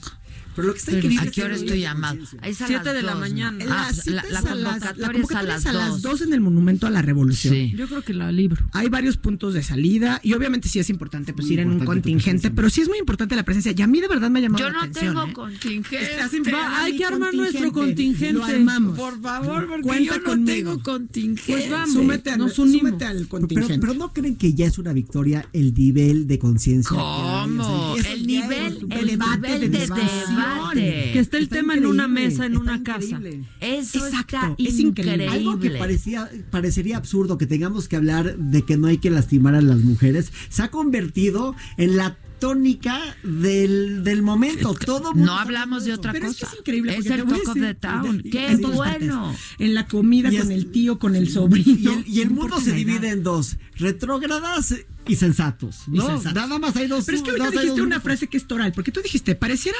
mentira que algo tan básico como no hay que lastimar a la mujer, pero siempre hemos vivido con un estigma de a la mujer no se le toca ni, con, el pétalo de una rosa. Pero ¿Qué tal con si las llegas con los- espinas? no, ¿Qué tal con los moretones y los puños? ¿Qué tal con las espinas? entonces, me parece que sí es increíble porque traer esto de que no hay una esfera de lo privado. No hay una esfera de lo doméstico. Y en eso que es doméstico, que es una violencia, porque es donde está la mayor incidencia de violencia, no puede seguir permeando la impunidad. No y ahí el derecho penal es fundamental, mi querido Ilan. Los derechos humanos. Los- Los obviamente es que los derechos humanos. humanos, por eso siempre empezamos esta frase o los, las- los escritos diciendo, ¿qué, qué sostiene el feminismo? ¿Qué sostiene o nos amalgama estos grupos? Una idea tan radical como decir, las mujeres tenemos derechos. Las Sí. mujeres somos personas. Pero son O sea, verdaderos. esa es la radical Los de la idea. ¿te derechos fijas? humanos de las mujeres. Es tan O sea, absurda y radical la idea que, se habla de los derechos de los humanos derechos de las, de las mujeres. mujeres. Pues si pertenecemos al- al- a la raza humana. Y ahí te o das sea, cuenta cómo importa el lenguaje y cómo efectivamente sí nos han invisibilizado históricamente. Y cómo entre nosotras mismas hemos ido casi casi como descubriendo muchas Y cosas. luego que nos van muchísima gente, ah, a mí me han escrito y me dicen, esto no va a solucionar nada. Claro que no. No, pues claro que no.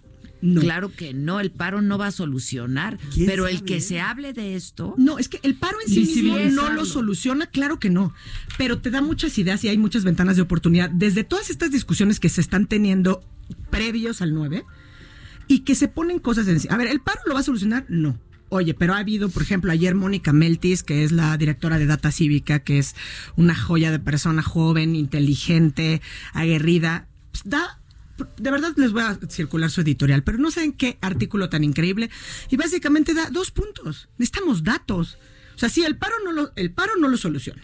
Pero tampoco hay datos duros, ni claros, ni buenos referentes. Entonces, ¿cómo Pero le hacemos? pero difiero, hay ¿eh? que aprovechar el esfuerzo. No, di- Pero para construir ¿Con una qué? estrategia, ¿Tú si tienes no otros? Sí, datos. Mira, No nos sí, vengas. Y la tiene otros Yo tengo otros datos. Yo lo que creo es que todo lo que le eche luz a un abuso es parte de la solución. ¿Cuántas marchas no hubieron a favor de los afroamericanos de Estados Unidos que culminaron en un cambio de política pública? Ah, hoy, hoy o sea, nuestra no imagen en del que día es de Rosa datos. Parks, por ejemplo, Claro. la mujer negra que le cedió. Que dijo, "No me voy a parar, no, me y hazle muevo". como quieras. No voy a parar, no. ¿Por qué me voy a mover? Claro. Las marchas y la conciencia cambian las cosas. La solución la está en la conciencia, actitud. sí, claro, O sea, claro. Hay datos y, y pensamientos tan fuertes como que la comunidad LGBT ha tenido más triunfos en décadas que las mujeres. Hay países en es donde, por eso, claro, por sus manifestaciones, por, sus marchas, por sus consignas, pues claro. Y ante Por esta interrogante ¿Quién Por típica su lobbying. por el. Nadie es que es está horrible lobbyando al principio parece que te, o sea, parece que es primero dicen, es un grupo vulnerable. No, no somos un grupo vulnerable, somos el 50% de la población. Que tenemos unas oportunidades donde nos volvemos un grupo de atención prioritaria precisamente porque vulneran nuestros derechos humanos, esa es otra historia. Nadie está haciendo lobbying por las mujeres porque una cosa es hacer lobbying por el género y luego vienen otros temas que pueden no necesariamente articularte, desde la decisión de cómo vas a ejercer tus derechos humanos, desde si te vas a dedicar preponderantemente a las labores del hogar, que no es que no hagas un trabajo, hasta si vas a salir o si quieres optar por tener hijos o no tener hijos. Todas esas cosas hacen que sea muy difícil hablar de un colectivo, que eso es lo que en este momento es tan importante, porque justamente nos hemos unido con independencia de filias y fobias, con independencia de edades, y es ahí donde yo veo la ventana de oportunidad de construir un nuevo camino. Y la pregunta es qué sigue después de la marcha. Justamente, ¿Qué, va a pasar ¿qué el sigue 10? después de la marcha? ¿Qué va a pasar el 10?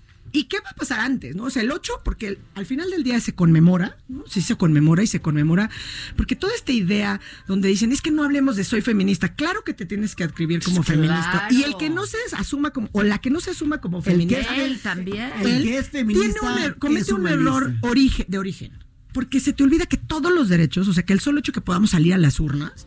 O sea, mi mamá nació el año que la mujer en México obtuvo el derecho al voto. Bueno, le, le reconocieron el derecho al voto. Pero antes las sufragistas se manifestaron. Y gracias a ellas teníamos esos derechos y los derechos laborales. Y lo que tú mencionabas respecto al colectivo, por ejemplo, LGBT, es muy importante porque son grandes conquistas, pero luego hay que estarnos fijando en, además, dentro del colectivo, otras violaciones graves de derechos humanos y atropellos que se comenten. Por ejemplo, si eres una persona trans y además eres de origen indígena, supuesto. ¿no? Sí, sí, sí, sí. Entonces, todo Y si eso es lo además que eres está pobre sobre la- no. las. Son condenas, son condenas. Constante procuración. Y por último, nada más para terminar con mi tema. Ah, sí, claro. El 10 de marzo, ¿qué vamos a hacer? Necesitamos que el cambio en México empiece por fiscalización independiente. Para que no sea el gobierno el que se esté fiscalizando si está cumpliendo con nuestras obligaciones de equidad y perspectiva de género. Y consecuencias si no se cumplen. Muy bien. Exacto. Muy bien. Bravo. Consecuencias. Bravo. Bravo. Bravo. Y que den pláticas. Es minoría.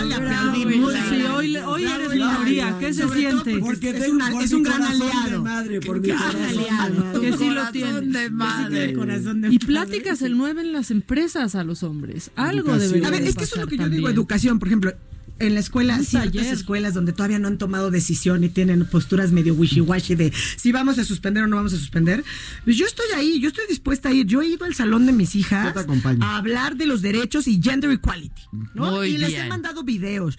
Entonces, ¿por qué? Porque ese es el germen, esa es la siguiente generación. O sea, habrá mentes obtusas que no vamos a cambiar, que todavía me dicen, pero ¿a quién no le gusta recibir un piropo? Pues a mí no me gusta recibir un piropo que no, pedí. ya no, entiendan. Esos chistes misóginos de los que entenderlo. algún día nos, Nos reímos todos. Ya no no. se Que se puede. normalizaron. que se no se normalizaron. Lo que pasa es que puede. lo normalizaron. El grado de normalización de la violencia es tan interior, está tan interiorizado que toma generaciones, incluso para uno mismo, irse deconstruyendo. Y nos pasa a Y todos, no me ¿eh? parece que sea yo tampoco uno- tan Si grande. no tenemos es que sea muy cuidado con joven. lo que pensamos, vamos a tener cuidado con lo que decimos. Y con lo que hacemos. decimos, cuidado con lo que hacemos. Claro. ¿no? Y por eso les recomiendo, si no han leído, siempre se recomienda un libro de Shimananda Ngozi Adichie, que es El Manifiesto Feminista, pero este es justo 15 sugerencias para poder educar a alguien en el feminismo.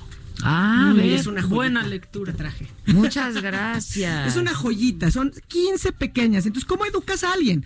Y por educar, digo, obviamente aquí se refiere a haber tenido un- una hija, pero sirve para educar, educar a tus hijos, 15 educar a tus alumnos. Sí, 15 Está buenísimo. Es Este- una este- joya. esto es para mí. Sí, es una joya. muchas De gracias. mí para ti, Adela. Muchas gracias, gracias. Bueno, pues me sumaré al contingente el 8 porque no tengo te no tengo nada en la vida, no tengo nada. me sumo. Tienes mucho nuestro contingente, gracias. Este, nos vemos esta noche en Saga va el burro, mañana San Luis Potosí las chingonas dos funciones.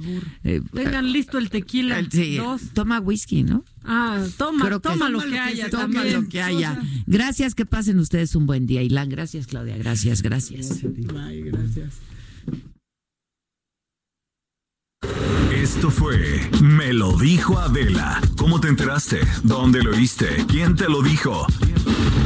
Me lo dijo Adela por Heraldo Radio, donde la H suena y ahora también se escucha. Una estación de Heraldo Media Group. Escucha la H. Heraldo Radio. When you make decisions for your company, you look for the no brainers. And if you have a lot of mailing to do, stamps.com is the ultimate no brainer. It streamlines your processes to make your business more efficient, which makes you less busy. Mail checks, invoices, legal documents, and everything you need to keep your business running with stamps.com.